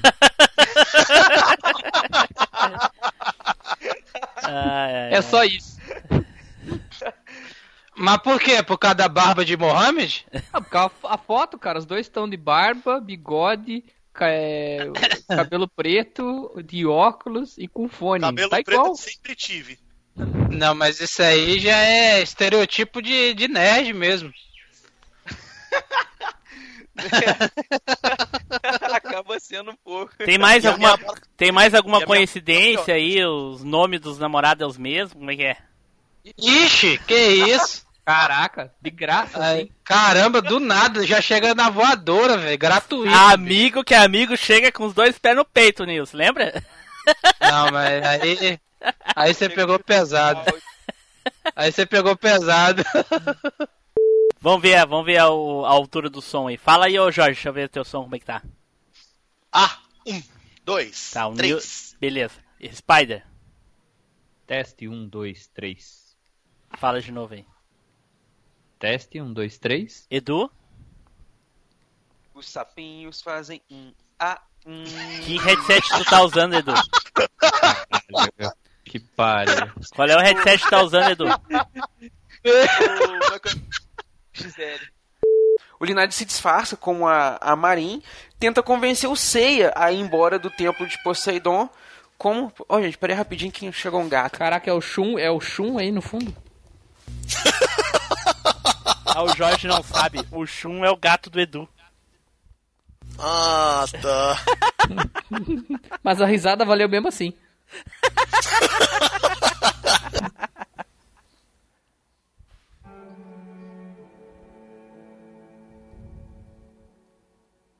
Não, pior que tem o Shun, tem o Shiryu lá também agora, Spider. Não sei mais quem também. São três Caraca, cavaleiros. São três é cavaleiros. É, o, é o Sensei, é o santuário é, mesmo. Então. É, os, todos os cavaleiros de bronze na casa dele lá. Que pariu. Santuário, é santuário é of Cat. uh... ai, ai, ai, ai. Doeu, doeu o siso do Jorge lá, essa. É, doeu mesmo.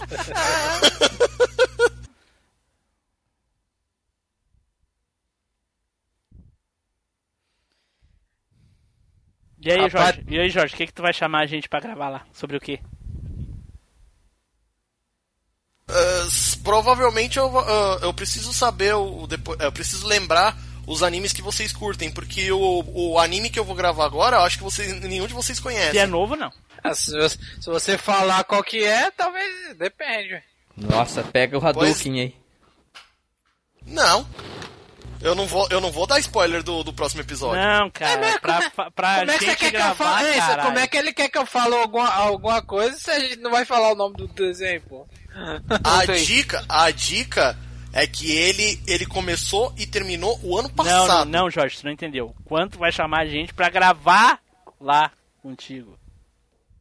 Ah, sim, eu preciso pegar o, o tema direitinho, encaixar, falar pro pessoal pra eles poderem assistir e aí chamar vocês. Você vai falar de One Punch Sim. Man? One Punch Man não, por causa que a gente já gravou, episódio 28. Que já até baixei. Exato. Eu, Edu, dá pra continuar? Dá, vamos lá. Vai lá então. Porque fala, como que você. Você não é um, um, um guerreiro de verdade. Você ataca as pessoas pelas costas. Você Então, ludibria só- os seus só um pouquinho. sentimentos. Tem um cachorro no fundo aí.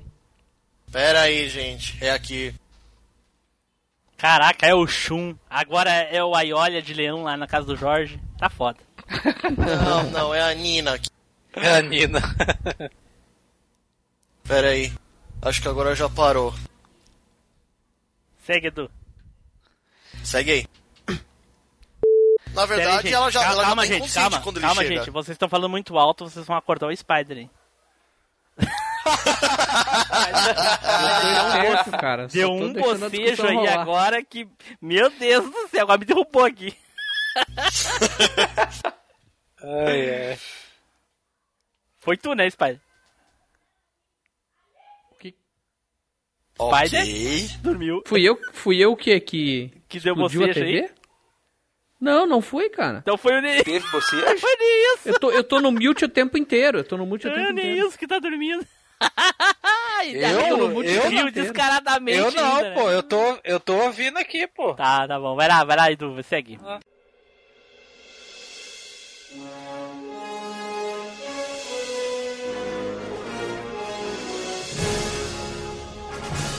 Você acabou de ouvir MachineCast. Compartilhe, comente no site machinecast.com.br.